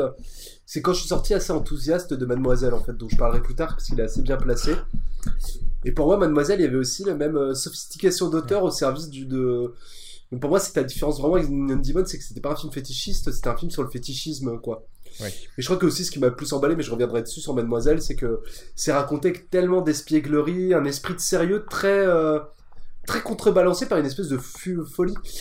Il y a une partie de moi qui considère Mademoiselle, outre justement c'est le dispositif du film qui est une espèce de, on nous vend une intrigue de machination qui en plus se tisse euh, sur les deux parties du film et dont on en apprend un peu plus euh, partie après partie. Et en fait, alors que le juste l'enjeu, et je crois que c'est le cœur du film, c'est l'histoire d'amour entre deux petites Gwyn qui sont hyper contentes de ce qu'il fait et qui sont très adolescentes. Donc moi, j'étais quitte à prendre un autre film féminin, moi c'est Mademoiselle quoi. C'est ce côté un peu espiègle, un peu foufou, euh, D'accord. mis en scène par un mec qui, qui dans la manière dont il déploie son talent est capable de beaucoup, je trouve, d'autodérision, dans la manière de trivialiser des moments où il te fait monter la sauce à un degré de sensualité énorme, genre la scène du bain. Et d'un coup, il te fait redescendre ça avec un détail un peu graveleux, un peu trivial et euh, Ouais. voilà. C'est-à-dire que moi, Neon Demon, il existe encore dans la mémoire à travers Mademoiselle, quoi. Et peut-être D'accord. que dans 2-3 ans, euh, parce que euh, 4K ouais, je vais, te- oblige, je, ouais, je suis un peu d'accord avec toi dans le sens où effectivement, dans, je, je l'ai noté The Neon Demon, mais j'ai noté Mademoiselle d'abord, même si pour le coup, euh, Mademoiselle ne fait pas partie de mon Du coup, 10, du coup, mais, il me euh, semble que dans Mademoiselle, il y a, il y a les yeux de Elle Fanning dans des bocaux dans la cave, non Il me semble. ça, Elle s'est faite manger par, par, par Chadwick. euh, euh, mince, on était à, à quel? On était au 8 Numéro toujours? 7. Ah, numéro, te- Non. numéro 7 Tu- Non, ah oui, pardon, c'est mon- tour. Mon numéro tour. 7, c'est euh, un film qui s'appelle en français Comancheria Hell or High Water. Oh yeah. Euh, qui est un bon vieux film de un néo-western un peu un thriller avec des euh, des euh, braqueurs de banque qui sont joués par euh, Chris Pine et Ben Foster euh, et il y a un trio d'acteurs d'ailleurs assez assez ouf donc Chris Pine Ben Foster et Jeff Bridges qui qui est vraiment exquis dans ce dans ce film réalisé par David Mackenzie. Et c'était franchement une surprise en fait je m'attendais à un, un plutôt bon film sans, plus et, vraiment je ça j'ai adoré ça. Euh, c'est surtout c'est surtout parce que j'ai adoré les personnages et leur et les façons de jouer des, des, acteurs en fait qui me vendent totalement ce qui se passe.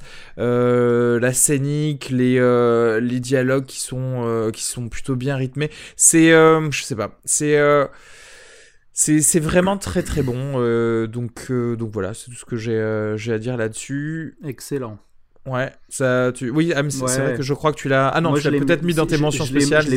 Je l'ai mentionné, ouais, et en fait, euh, moi je trouve que ça fait un diptyque assez intéressant avec euh, Manchester by the Sea sur euh, cette Amérique des oubliés. Tu sais, tu as le versant un petit peu de sable texan.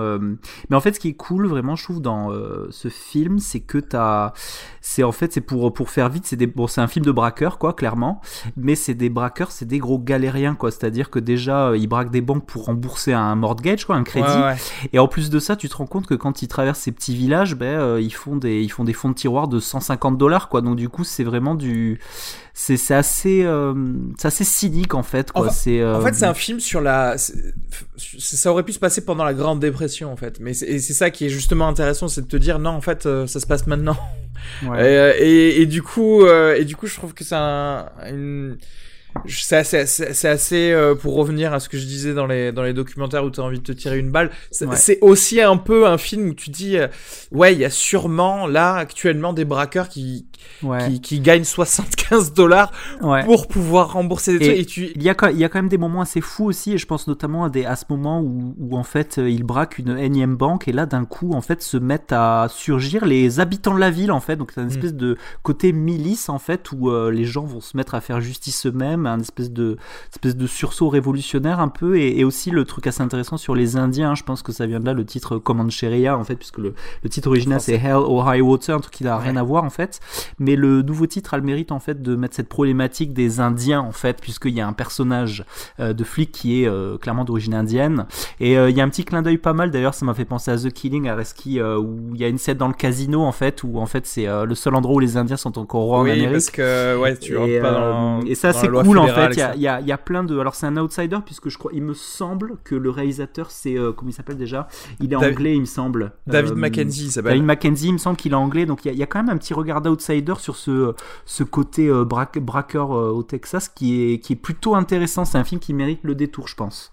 Et oui, non, clairement, vraiment, c'est quelque chose à, à voir, ouais, c'est quelque chose à voir.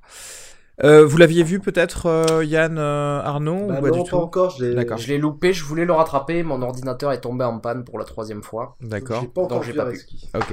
Et euh, bah voilà, bah, voilà. En tout cas, moi, c'est c'est pour ma part le numéro 7. On peut passer à Jean-Yves, ton numéro 7 Alors, mon numéro 7 est encore un film de prof d'anglais puisqu'il s'agit de Love and Friendship de White, ah oui, White euh, que j'ai vu avec Arnaud d'ailleurs, que j'ai absolument euh, adoré, euh, qui m'a vraiment fait plaisir. Je prévois d'ailleurs d'emmener les, les students le voir parce que c'est vraiment un film qui hein. peut.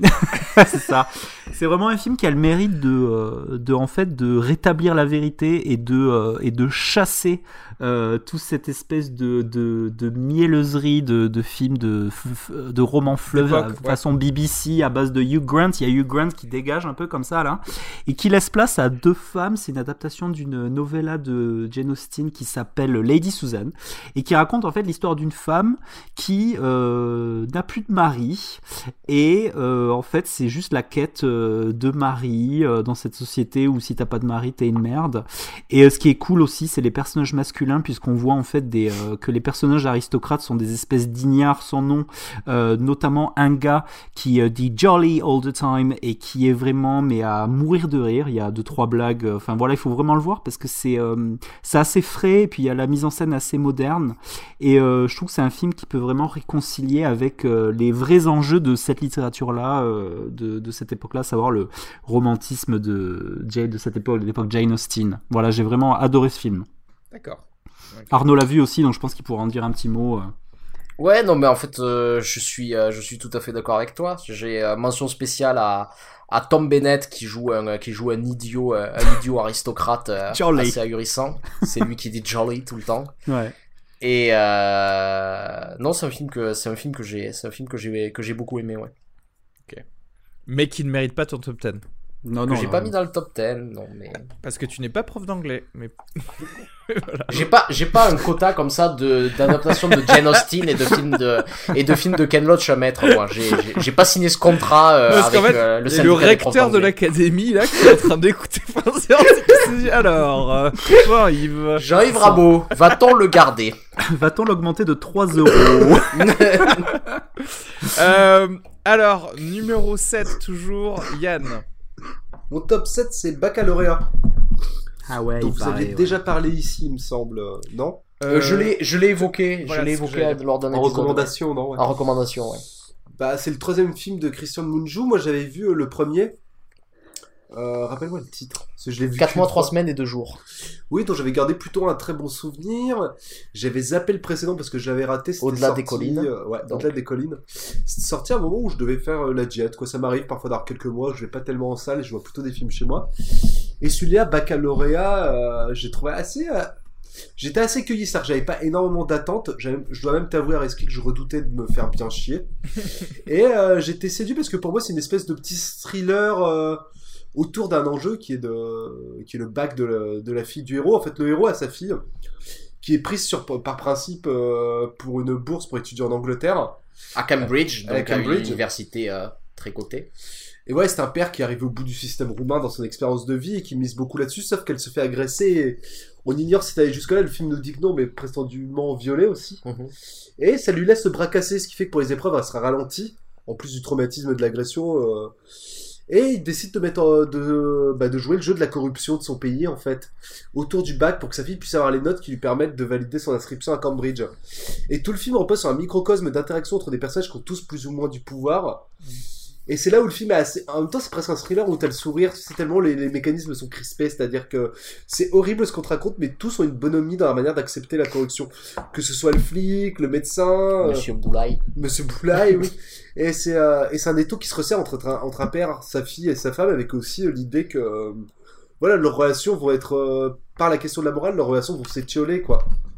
Même si c'est une dernière scène finale plutôt jolie de réconciliation, enfin de réconciliation ambiguë, c'est vraiment un film sans échappatoire. C'est-à-dire plus on avance dans, dans les... avec ce père qui veut faire le bien en prenant un changement de terrestre, plus le film devient anxiogène quoi. Et plus il prête un, bah, un rire en sourdine quoi, tellement le, tellement c'est noir quoi. Et donc pour moi c'est vraiment une petite claque en fait que je- j'ai pas vu venir. D'accord. Mais il y a, y a- y a plusieurs choses que j'ai aimé dans ce film. Déjà, c'est donc c'est la première fois que Christian Mungiu euh, s'attaquait à la petite bourgeoisie de son pays. D'habitude, il filmait les, les classes populaires. Et il y avait beaucoup d'empathie en fait envers, envers- sûr, ces, personnages qu'il ouais. filmait. Et euh, ici, du coup, le film est beaucoup plus caustique. Et euh, c'est ça qui était euh, assez intéressant aussi dans le film. C'est-à-dire que les, les personnages n'arrêtent pas de, de raconter que la Roumanie est pourrie et qu'ils savent pas ce qu'il faut encore dans ce pays. Et l'instant d'après, ils sont en train de, de parler d'affaires de corruption, de comment on va, euh, on va se rendre des ça. services, faire du népotisme euh, les uns les autres. Ouais. Et ils font pas le rapport entre les deux, en fait. T'as l'impression que les personnages ne font jamais le rapport. Et et- et il y a un personnage que j'aime énormément dans ce film, donc c'est ce monsieur Boulaye, et qui est un personnage qui est tellement loin dans la corruption que s'il fait quelque chose sans corrompre quelqu'un, il se sent mal en fait. et donc tu le vois à des moments euh, comme ça donner une enveloppe à un personnage, le personnage refuse et il fait non mais je fais pas ça pour l'argent, et puis le, le Mm. personnage de Boulaye se dit si si prenez l'argent, je me sentirais mieux, je vous jure. Ah, il est génial ce personnage. Euh, C'est de l'humour qui habite un peu le film. euh. Déjà, quand on avait parlé la dernière fois, ça, ça, ça m'intéressait. J'ai eu une question que j'ai oublié de te poser. Est-ce qu'il est meilleur que 4, mois, 3 semaines et 2 jours C'est plus ma sensibilité, je dois te dire. euh. Personnellement, moi je préfère 4.3 semaines. Et si je dois choisir, je pense que mon préféré en vrai c'est Au-delà des collines, son film précédent. D'accord. On nous coupe la poire en deux. Et, Ouais. euh, et toi, pardon, Y- Yann, c'est plus sa sensibilité 4 mois Baccalauréat est ou- plus dans ma sensibilité. Ah, voilà, Après, ok, que je d'accord. revois euh, Ok, d'accord. 4 mois. Parce que je l'avais vu qu'en salle, en effet, ça avait été un petit choc. Et, euh, je crois que je préfère la causticité de celui-là, en fait. euh. Ok, d'accord. Donc c'était plus le ton que tu appréciais plus. Euh, on va pouvoir passer à toi, Arnaud. Ton numéro 7. Bah du coup mon numéro 7 c'est Mademoiselle de Park Chan-wook. Ah. Et euh, bon pour une raison simple, je crois que c'est le film le plus ludique que j'ai vu euh, que j'ai vu de cette année. C'est un film qui parle de cinéma et qui nous prouve définitivement que Park Chan-wook, qui est l'héritier d'Alfred Hitchcock, et ce que j'aime énormément, c'est qu'il joue vraiment avec cette mise en scène. C'est un film en plusieurs parties. Je vais essayer, je vais essayer de pas trop le spoiler parce que c'est, c'est quand même un plaisir de découvrir ce film. Mais il y a, y a des scènes qu'on va revoir euh, plusieurs fois. Et la seule chose qui change dans la, dans, dans la manière dont on va le voir les autres fois, c'est que la, la caméra a changé de place. Et quand la caméra change de place, en fait, ça modifie complètement la vision qu'on peut avoir euh, de la scène. On découvre de nouvelles informations, on le voit différemment. Et, et il joue comme ça. Il essaie de, de, de nous raconter ce que, ce que c'est la manipulation au cinéma en fait. C'est d'abord il nous manipule, puis il nous montre les ficelles de cette manipulation pour nous montrer que ces ficelles de la manipulation sont aussi une nouvelle manipulation. Et c'est un film à tiroir comme ça qui joue, euh, qui joue énormément avec ça. Et euh... voilà, je crois que. C'est une très jolie histoire d'amour, c'est très drôle. Euh. Ouais. Et c'est peut-être euh, Ouais, avec euh, avec un, un, super... la maison dans laquelle ça se passe, c'est une maison qui commence comme un manoir victorien et qui finit comme une pagode. C'est c'est très improbable et euh, et magnifique. Mais, mais, écoute, moi, Mademoiselle, il a failli rentrer dans mon top 10, juste à, à la place de euh, Dernier Train, je crois, pour Busan, mon, mon numéro Alors, je vais te dire un truc, tu peux mettre plusieurs films coréens dans un top. Il y en a trois, il y, a, il y en a trois dans le mien, personnellement. On n'est pas encore sous le régime de Filio, tu peux te permettre ce genre d'excès sans problème. Je, peux parler de films immigrés, c'est ça? Très bien. Et du coup, sans transition, justement, je vais parler de mon numéro 6. Et pour moi, c'est euh, c'est pour le coup un immigré qui est venu en France faire ce film. C'est Elle de Paul Verhoeven. Alors, on en a beaucoup parlé dans l'épisode 10-6 euh, de, de, de, fin de séance. Euh, vraiment la maestria de, de Verhoeven euh, pour servir ce film euh, provocateur qu'on sait pas trop classer, on sait pas on sait même pas comment agir quand on est euh, euh, dans sa salle de ciné, euh, si parfois on doit rire, si on doit être euh, choqué de, de, de, ces scènes-là. Mais c'est euh, vraiment servi d'ailleurs par une Isabelle Huppert au top de sa forme, Laurent Lafitte et Virginie Fira également excellente. je j'ai pas trop envie d'en de trop divulgué pour le coup le, synopsis parce que c'est euh, mine de rien bon euh, ça, a rapport avec le viol donc déjà tu vois en termes de, provocation euh, on, y est. Mais la façon de traiter ce, sujet est vraiment assez assez surprenante. Et donc clairement il a sa place pour moi dans, dans ce top 10 c'est juste il y a, Yann qui m'a qui m'a fait remarquer une chose que j'avais pas réalisé alors que c'est assez évident mais euh, ouais, en fait, elle, c'est le digne successeur des films de Claude Chabrol. Ouais, un peu, ouais. Et il y a quelque chose qui me plaît beaucoup dans ça, dans euh, comment, comment démonter la bourgeoisie française, en fait. Ouais, ouais, ouais. Et toi, j'arrive à un mot à dire sur elle? Ouais, écoute, moi, moi j'étais, euh, j'étais à des kilomètres, j'étais en train d'imaginer le personnage d'Isabelle Huppert en train de faire une lecture dans le, le salon de Mademoiselle et ça marchait assez bien sur un cheval en bois, euh, c'était, ça passait assez bien. Et à tel point que je me demande si, euh, moi je pose la question, est-ce que vous pensez pas que euh, Verhoeven il fait des pervers challenge avec Park Chan-wook, est-ce que c'est pas euh, envisageable que... Un pervers soft Il s'envoie des mails pour savoir qui va faire le prochain film le plus choquant, tu sais. Mais euh, au-delà de ça, indéniablement, il euh, y a de la maîtrise parce qu'on reste, on reste fasciné, on est scotché euh, à nos, à nos sièges et, euh, et c'est avec plaisir qu'on est en train de regarder tout, tout ce qui se passe à l'écran. Non, mais une fois de plus, une fois de plus, très très largement euh, diverti dans la perversité Ouais, comme Verhoeven nous, nous y a habitués et du coup c'est vraiment il y a une galerie de personnages c'est à dire qu'en fait ce qui est cool c'est qu'à chaque fois que je parle de ce film à quelqu'un c'est ça finit toujours par ah oui aussi il y a ce gars tu vois il y a toujours un personnage annexe que tu as oublié qui amène vachement au film je pense notamment au fils d'Isabelle Huppert je pense à son génial. amant enfin Ah, je ou pense même son au assistant programmeur. non, mais c'est ouais. hallucinant. Il y a une, c'est d'une richesse ce truc. C'est ouf quoi. C'est un des films les plus entertaining que j'ai vu cette année, je crois. Ouais, complètement. Yann, un petit mot sur elle. Moi, c'est mon top 5, donc euh, je partage votre avis. Je pense que tout a été dit. Moi, j'aime bien lui. C'est assez marrant, la seule. C'est un film auquel j'ai pas tant repensé que ça. Après, ça a été un kiff énorme de visionnage. euh, Je regarderai avec un œil plus analytique euh, plus tard, mais c'est vrai qu'il y a énormément de choses qui m'ont qui m'ont séduit dans elle. La petite anecdote marrante que j'avais, c'est que j'ai revu une scène détachée du reste qui m'a fait penser un peu à l'effet qu'on avait vu en voyant la bande-annonce. Et c'est vrai que ah, même en sortant du film, je comprenais à quel point c'est dur de faire une bande-annonce de elle parce que j'ai l'impression que elle, c'est un film d'humeur où si t'enlèves une scène, tu perds un peu la note globale. Tu vois ce que je veux dire? C'est que moi, le premier quart d'heure de L, je me suis vraiment demandé ce que j'étais en train de mater, c'est-à-dire, euh, est-ce que ça va être foireux mais drôle, ou est-ce que ça va être réussi et drôle? Dans tous les cas, le film était très drôle, et en effet, je trouve que c'est une espèce de bah, de, de bonnes comédies noires sur les mœurs de la bourgeoisie, un peu datées dans la bourgeoisie qu'elle attaque, quand on est en train, bizarrement, c'est toujours le côté un peu visionnaire de, de, de Verhoeven, c'est qu'on va sans doute la réentendre très bientôt, cette bourgeoisie un peu rance et un peu obsolète, tu sais, nourrie de catholicisme.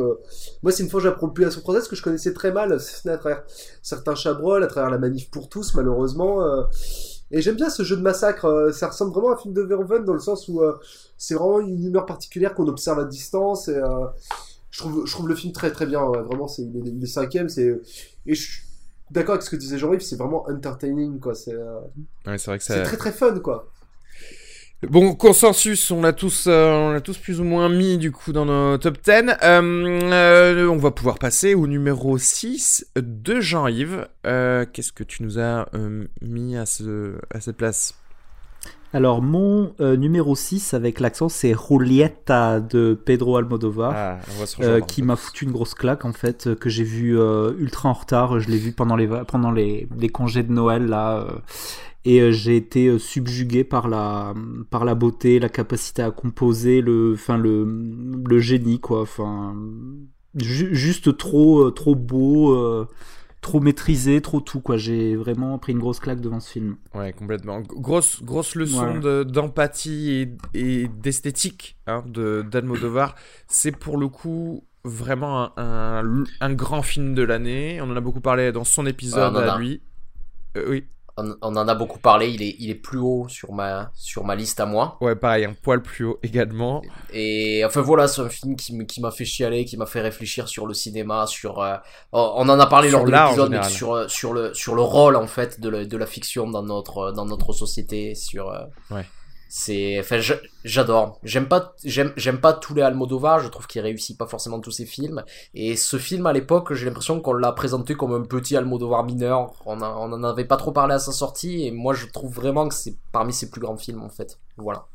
Ouais, mais je, je, suis tout à fait d'accord. Pour moi, c'est un, un, grand Almodovar. D'ailleurs, est-ce qu'il est, est-ce qu'il a été nommé aux Oscars? Parce que je, je l'ai pas vu sur la. non, il est pas il est pas nommé.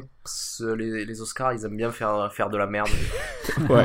Mais il y, y, a un truc un peu bizarre parce que autant j'ai l'impression qu'il avait été traité comme un euh, comme un petit euh, film à, à, sa sortie, autant maintenant les autres, enfin les critiques euh, ont, l'air de le mettre aussi dans leur top 10 et à, à, juste titre parce que pour moi vraiment c'est un, un grand Almodovar. C'est pas c'est pas juste le nouveau Almodovar et, et franchement c'est un film important. Ouais, en, en fait ce qui est bizarre, c'est que à l'époque de sa sortie, j'ai l'impression qu'on en a pas trop parlé, et c'est vrai que, que, que je le vois un petit peu dans les dans les dans les tops de fin d'année. Ben, voilà, c'est ouais, euh, exactement. Oui, peut-être que les gens se réveillent ou ils l'avaient pas vu, tu sais, à l'époque, et ils avaient euh, écrit une petite critique, tu vois.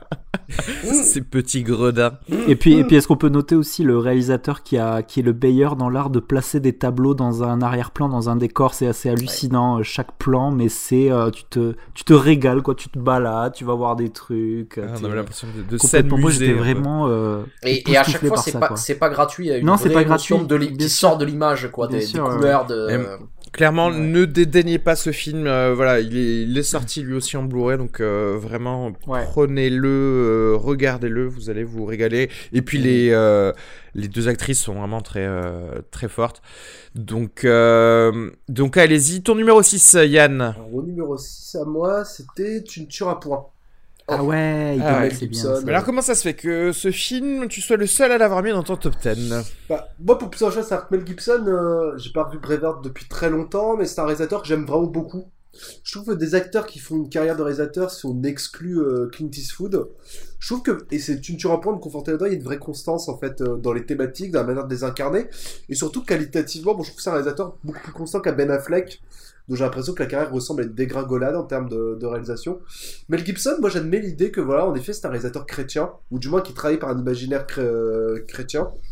Et il y a différentes choses qui m'intéressent Tu, tu pas, moi je trouve que c'est un très beau film sur la destinée, c'est très important au cinéma, d'un mec qui regarde le monde à travers uniquement le prisme de la religion, étant son éducation, et qui trouve dans la guerre finalement une situation où euh, son œil religieux s'exerce, c'est-à-dire à la fois avec la première partie de la guerre, qui est cette vision de la guerre que j'ai jamais vue comme telle, qui est un tableau de Jérôme Bosch, quoi avec des Japonais en rôle de démon, et la deuxième partie qui est le sacrifice et la destinée christique. euh, une fois que la bataille est passée, quand il descend tous ses camarades. D'ailleurs, moi, ce que j'aime aussi chez Mel Gibson, et peut-être qu'on peut lui... En effet, je peux comprendre qu'on le retienne à charge, mais euh, il y a ce côté où il va franco dans, une... dans cette imagerie, en tout cas. Il la fait pas passer en contrebande, c'est vraiment son point de vue, c'est là où il ressemble à son héros. Ne serait-ce que dans le parcours aussi, que la figure paternelle qui évoque vraiment euh, bah, la schizophrénie euh, propre à Mel Gibson, c'est-à-dire que c'est quelqu'un dont la volonté de devenir acteur s'est opposée très fermement au fondamentalisme euh, de son père religieux, et pour qui aller à Hollywood était un peu comme aller au front, c'est-à-dire qu'il allait laisser sa peau, son âme. euh. Donc déjà dans, cette partie-là, et puis je trouve que le film est bourré de trouvailles, c'est-à-dire que, par exemple, moi dans la première partie, euh, je vais pas dire que j'ai une partie préférée à l'autre, mais la première partie, moi je trouve ça assez beau. Cette manière, notamment dans les scènes de séduction avec cette fille, où est vraiment, je pense que le film adopte très bien le point de vue candide de, Andrew Garfield qui livre une composition un peu, un peu sur le fil du rasoir. C'est-à-dire, quand le film débute, on peut penser à Simple Jack. Hein. Mais euh, par exemple, le fait qu'il y ait plein de petits couacs dans cette vision qu'il a hérité de la religion où tout est organisé et tout doit avoir un ordre. Par exemple, quand il drague sa copine et qu'une voiture manque de le renverser, que le monde à chaque fois, à mesure qu'on s'approche du front et de la guerre dans le déroulement du film, il y a de plus en plus d'imperfections jusqu'à un tableau fr franchement apocalyptique. Donc voilà, c'est pas, euh, pas un film que je qualifierais vraiment de chef-d'œuvre impérissable. Je trouve des, des petits, euh, des petits griefs, mais à nouveau, c'est une manière aussi, c'est vraiment ma fidélité à Mel Gibson, c'est-à-dire que je retrouve la force d'évocation qu'il y avait dans Apocalypto, exprimée de manière très différente, mais euh, voilà, c'est un, un, film de son auteur, et comme c'est un auteur que j'aime vraiment, vraiment beaucoup, oui. euh, voilà, moi je trouve que le film a en faire des images que j'avais jamais vues, quoi, les, la pluie de sang. Je pense qu'en effet, c'est du pur Mel Gibson, l'arrivée au front, les stigmates pendant ce sauvetage. Euh, c'est le pendant chrétien pour moi de Mémoire de nos pères. Sauf qu'il ne s'agit pas, bien entendu, contrairement au Eastwood, d'aller démonter un exercice de propagande, mais juste de voir comment un point de vue euh, bah, religieux peut s'accommoder du monde. Et moi, c'est une question qui me touche énormément au cinéma, et je pense que c'est ce qui fait que j'ai vraiment beaucoup, beaucoup aimé le film. C'est à quel moment, et en même temps, en tant que réalisateur, c'est intéressant, à quel moment le point de vue de ton personnage, s'il est spécifique, tu le, tu le confrontes au monde extérieur, ou comment tu fais du monde extérieur justement le prolongement de son point de vue. Et j'ai trouvé le film assez fabuleux sous plein d'aspects, quoi. Après, euh, bon, euh, comme le dit, euh, comme le dit Yann, c'est un point de vue religieux. Je rajouterais même que j'ai l'impression de rentrer dans la tête d'un fondamentaliste religieux, moi, quand je quand je regarde quand je regarde ce film. Et j'aimerais juste parler d'une scène qui, pour moi, résume presque toute l'œuvre de, de Mel Gibson. Donc, après une une bataille, mais euh, où on a traversé l'enfer, où on a vu euh, où on a vu des des tripes se répandre un peu partout. euh, et donc, ce personnage qui n'a pas d'armes sur lui et qui est un médic qui est médecin, médecin sur le front, essaie de sauver des gens et puis il traîne, il traîne le, le corps d'un de, de, ses meilleurs amis du peloton avec lui pour essayer de le sauver. Ouais. Et lorsqu'il arrive en haut de, de cette falaise, euh, il se rend compte en fait que cet ami qu'il a traîné est, mort. Et là, il y a un instant de doute dans le personnage. Il se met à genoux, il se tourne vers le ciel et il dit mais euh, Dieu, pourquoi tu me fais ça? Qu'est-ce que tu attends de moi? Qu'est-ce que tu veux que je te donne? Et à ce moment-là, il y a un petit instant de silence, et puis on entend, loin, derrière, au milieu du brouillard, quelqu'un qui crie Medic Et à ce moment-là, Andrew Garfield relève le, les yeux vers le ciel, et il dit C'est ça que tu veux, Dieu? C'est ça que tu veux? Eh ben d'accord.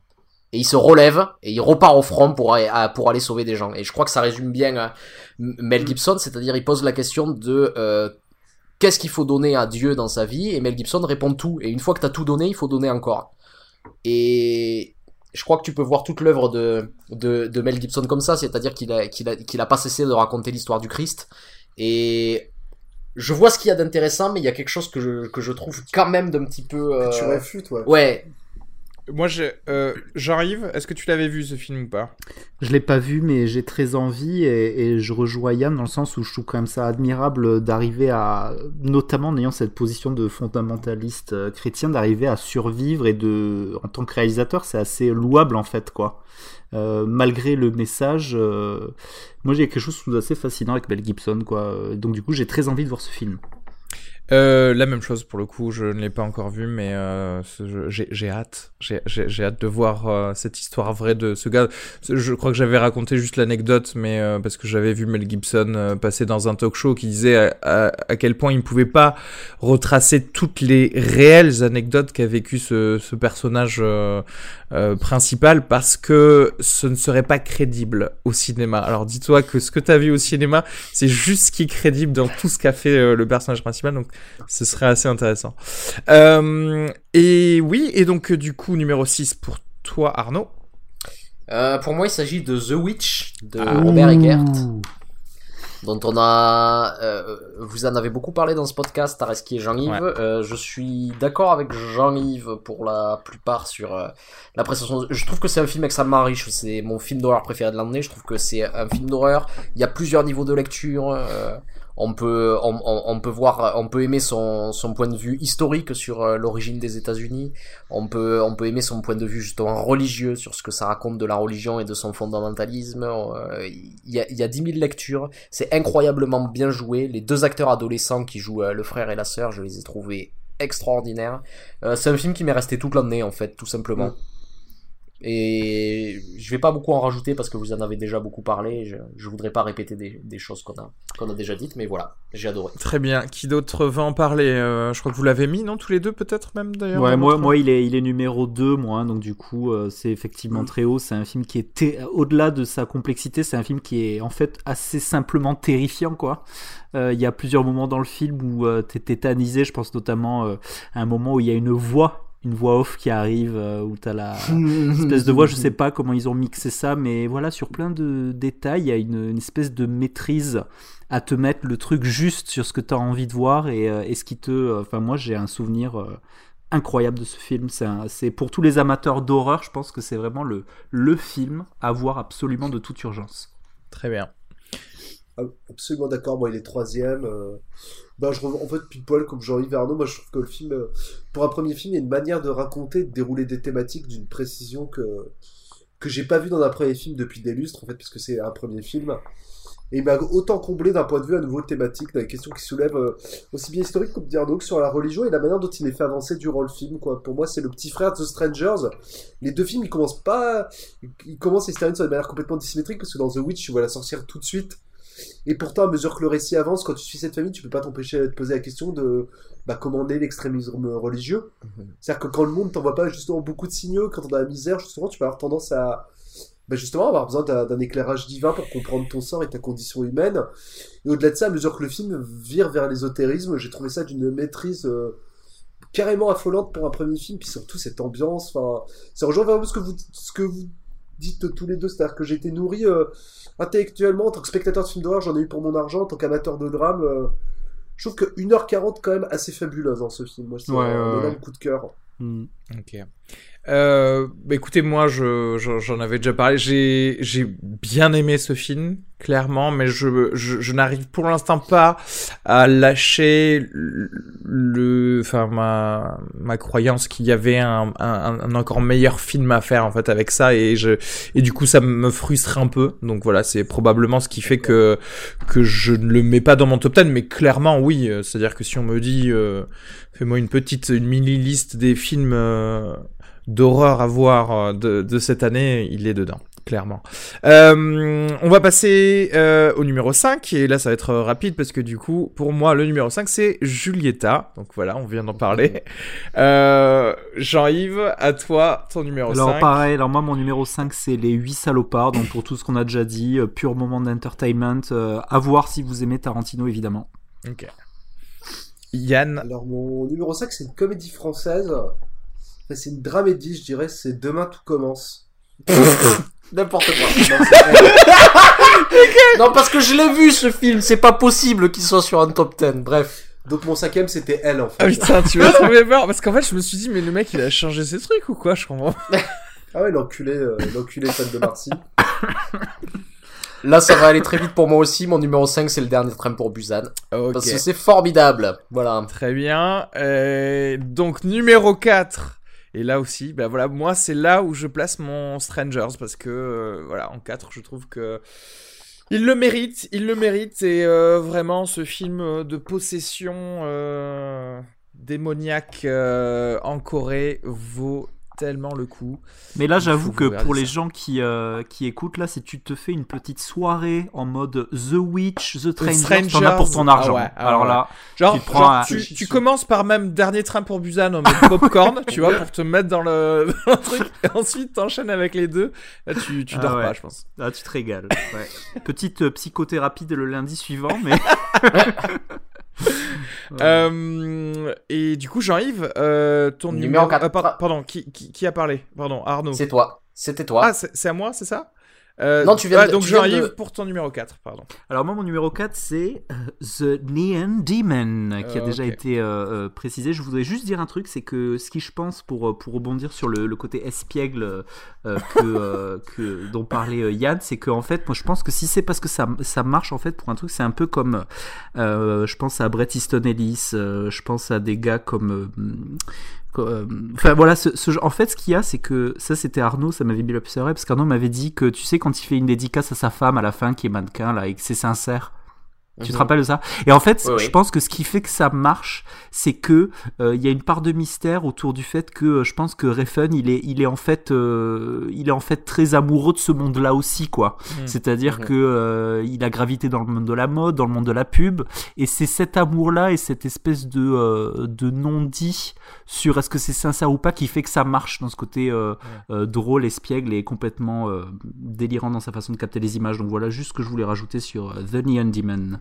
Cela dit, je crois que tu disais que c'était. Enfin, tu parlais d'espièglerie plutôt pour euh, Mademoiselle, non? Je, je sais plus euh, si euh, tu. Oui, c'était ce qui m'avait manqué dans le refund. ça. Ah d'accord, ok, d'accord. Donc j'avais, je Euh, pense un que- enthousiasme par rapport à ce sujet, de manière d'impliquer les spectateurs, parce que disait Arnaud de manière très ludique, quoi. Ouais, ouais, ouais. Et euh, mais sinon, oui, oui, bah écoute, The, The Neon Demon. ce- ceci dit, tu vois, autant je pense que c'est ce qu'il lui faut euh, d'être amoureux de ce, de ce monde-là, et, et effectivement j'y crois parce que je, je, je pense qu'il fait ses pubs pour, euh, tu sais, Dior ou je sais pas quoi parce que Ouais. il aime aussi ça. Euh, autant ça le sert pour faire un très beau film, euh, autant peut-être ça le dessert dans ma vision du truc. Tu vois ce que je veux dire dans le sens où j'arrive pas à le placer correctement. Donc euh, je me dis putain, il, il est pas assez cynique à mon goût, ou alors il est pas, tu vois. Et c'est ce qui c'est c'est ce qui va me gêner aussi dans dans The Neon Demon. Même si encore une fois, euh, il est dans mes mentions spéciales. Euh, numéro 4 euh, Yann.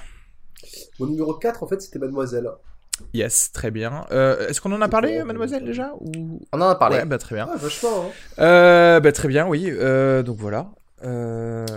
À regarder, les gars. Hmm. Mhm. Petit truc intéressant, juste, je voudrais préciser, c'est que je me suis, euh, je me suis, j'ai regardé, euh, parce que je suis très attaché à la traduction des titres, et je me suis rendu compte qu'en fait, Mademoiselle, c'est apparemment la traduction littérale euh, du titre coréen, littéralement Mademoiselle. Et en fait, ce qui est assez drôle, c'est que euh, aux États-Unis, ils ont une manière assez française de traduire le titre, puisque le titre euh, américain est The Handmaiden, Maiden, qui veut dire littéralement la servante. Et du Et coup, qui ça... ne fait pas référence au même personnage. Ouais, Ouais. c'est ça. Et, et du coup, ce qui est marrant, c'est que j'ai, c'est assez intéressant de voir pour euh, les films d'une certaine provenance, il y a des traductions littérales, et pour d'autres, il y a une espèce de de pré, un espèce de pré-mâchage pour les euh, pour les gens, euh, voilà, Ouais. qui connaissent un pseudo anglais. Donc c'est assez marrant, quoi. Très bien. Numéro 4, euh, monsieur de Casa. Ouais, De ben Galli. moi c'est elle, c'est elle de, de Paul Verhoeven. D'accord. C'est c'est là qu'on voit qu'on rentre dans, le, dans la même soupe, là, à un, Ouais, un- un ouais, ou deux dingue. crans près. Ouais. Euh, et on arrive Non, au numéro trois. 3. Et mon numéro 3, et je sais que je suis le seul à l'avoir mis. Oh là là, il est tellement content, je le Je vois. sais Je, je sens, je sens je ce qui arrive. savais là. ce qui se passe, c'est Rogue Oh, One, Star Oh Wars. Là. Qu'est-ce que je me suis Je l'ai régalé. pas encore vu, je vais vous laisser vous étriper. Euh, bah, je sais pas, de toute façon, ils l'ont pas mis, donc ils n'ont Tu sais que c'est la seule raison pour mot. laquelle la seule raison pour laquelle il a pas posté son top 10 avant parce qu'il se régalait d'avance de ce moment. Mais je l'attendais, je l'attendais Ah là celui-là, là, tu sais. que- Mais écoutez, moi c'est un film que c'est le film Star Wars que j'attendais depuis depuis la menace fantôme, tu vois. Ouais. Non mais c'est vrai, mais c'est vrai. Moi je l'attends toujours. ouais. Et oui, alors que moi je l'ai eu, tu vois. Quelle belle chance, tu vois. Euh, que vous dire, c'est de, c'est, divertissant, c'est beau, c'est poignant, c'est, Euh, il y a de l'action, des gens que j'adore, euh, des, per- des, en fait, c'est une tranche de vie, hein, c'est une comédie de mœurs dans l'univers de Star Wars.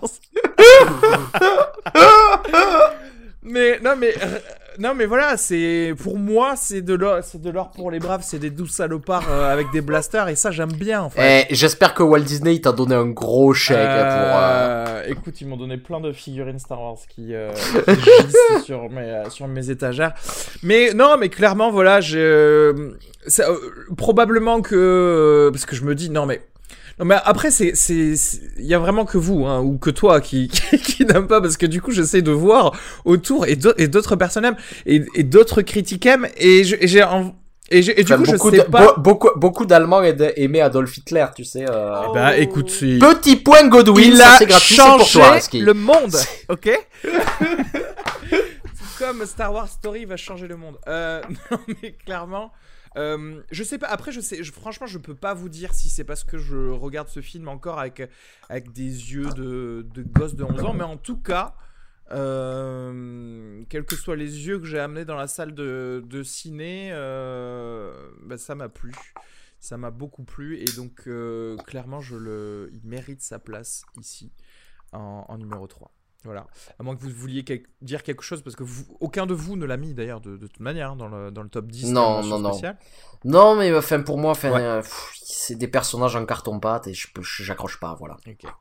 Euh, Je vais, pas beaucoup rajou- rajouter parce que euh, je partage pas ton, ton émerveillement et à partir de là, enfin, on n'a pas la même expérience du film, on peut pas en parler de la même manière, tu vois ce que je ouais. veux dire. Et que de toute façon tu l'as pas mis dans ton top 10 donc tu n'as aucun mot à, à dire quoi. J'ai aucun mot en vrai, ouais, c'est ça. Euh, numéro 3, Jean-Yves.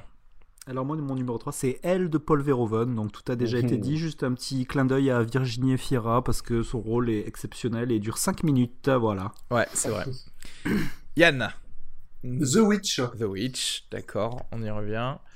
Arnaud, Euh, Julieta, Julieta. voilà, T'as vu, en fait, euh, c'est- la deuxième partie de ce podcast qui est tellement rapide.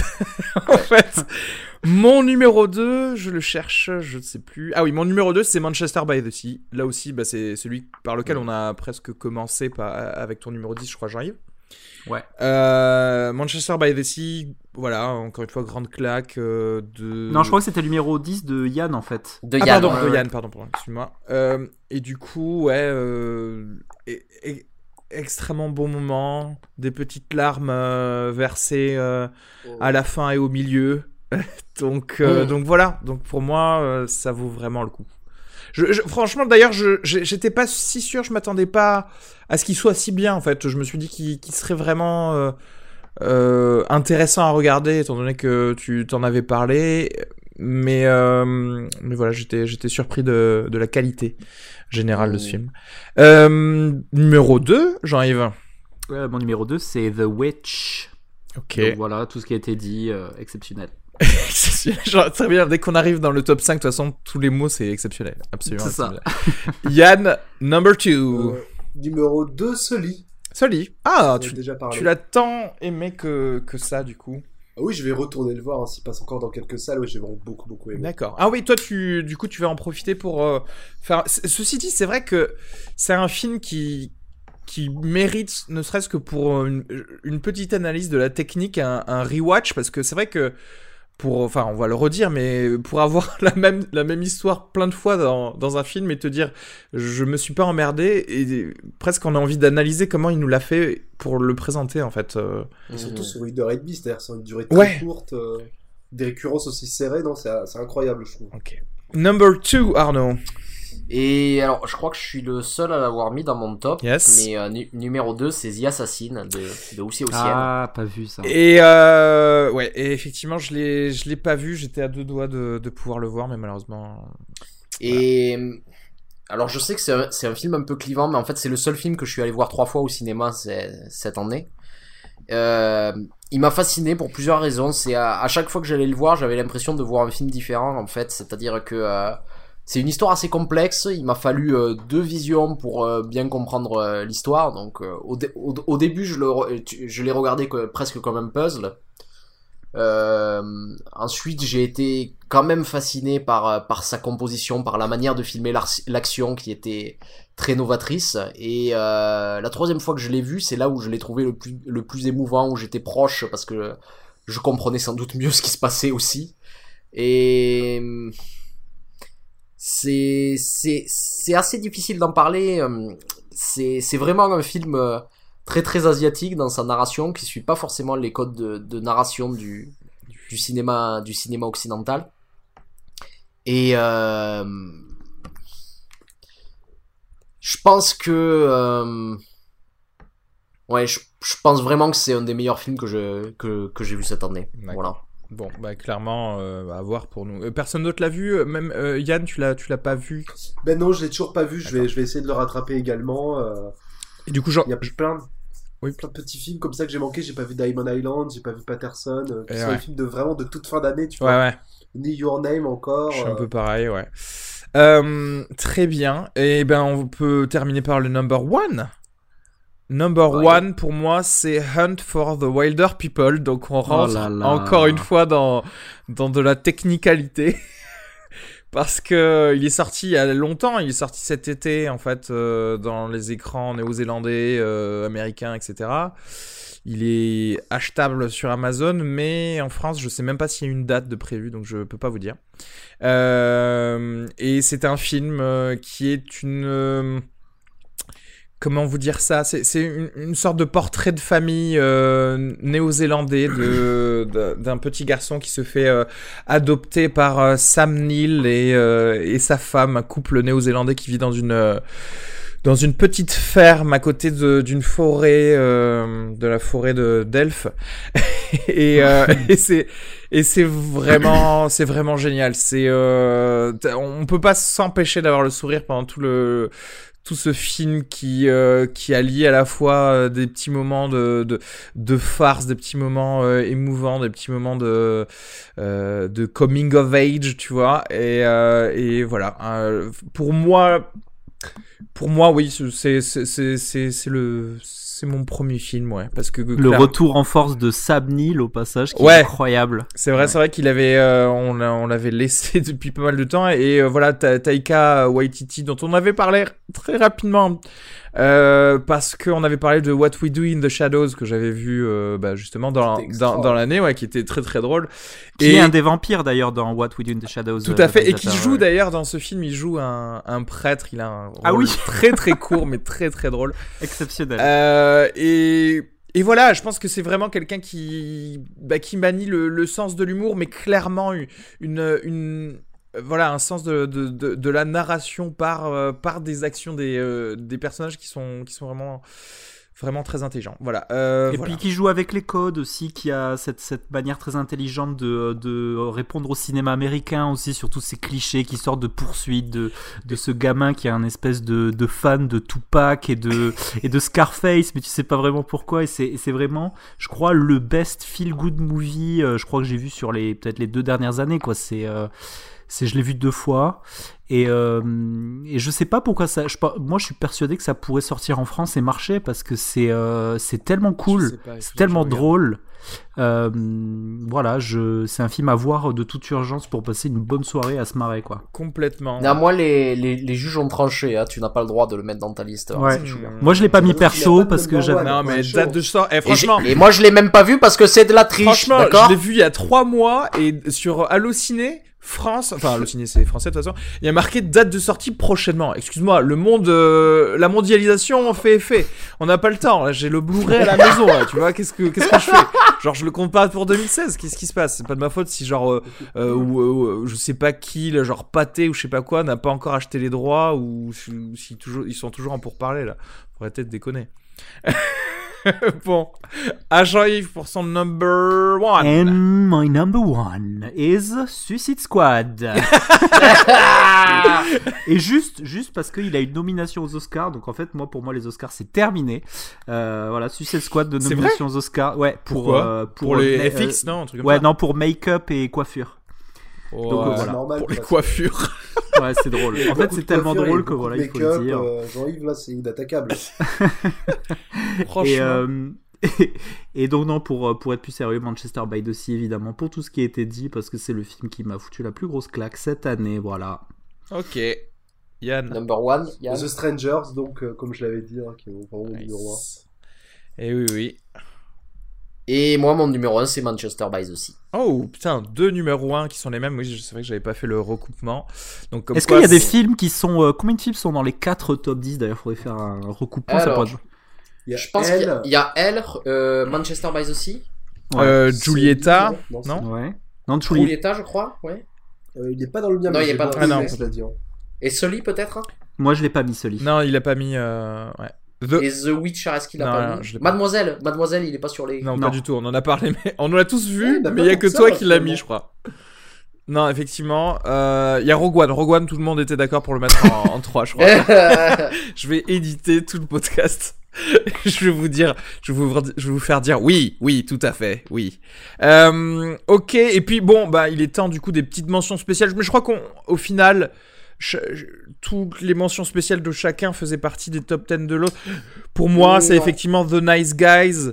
Euh, ah oui, euh, euh, Sully du coup. Et je voulais juste parler de Don't, Don't Breathe, qui est La Maison des Ténèbres, qui est sorti donc cette année.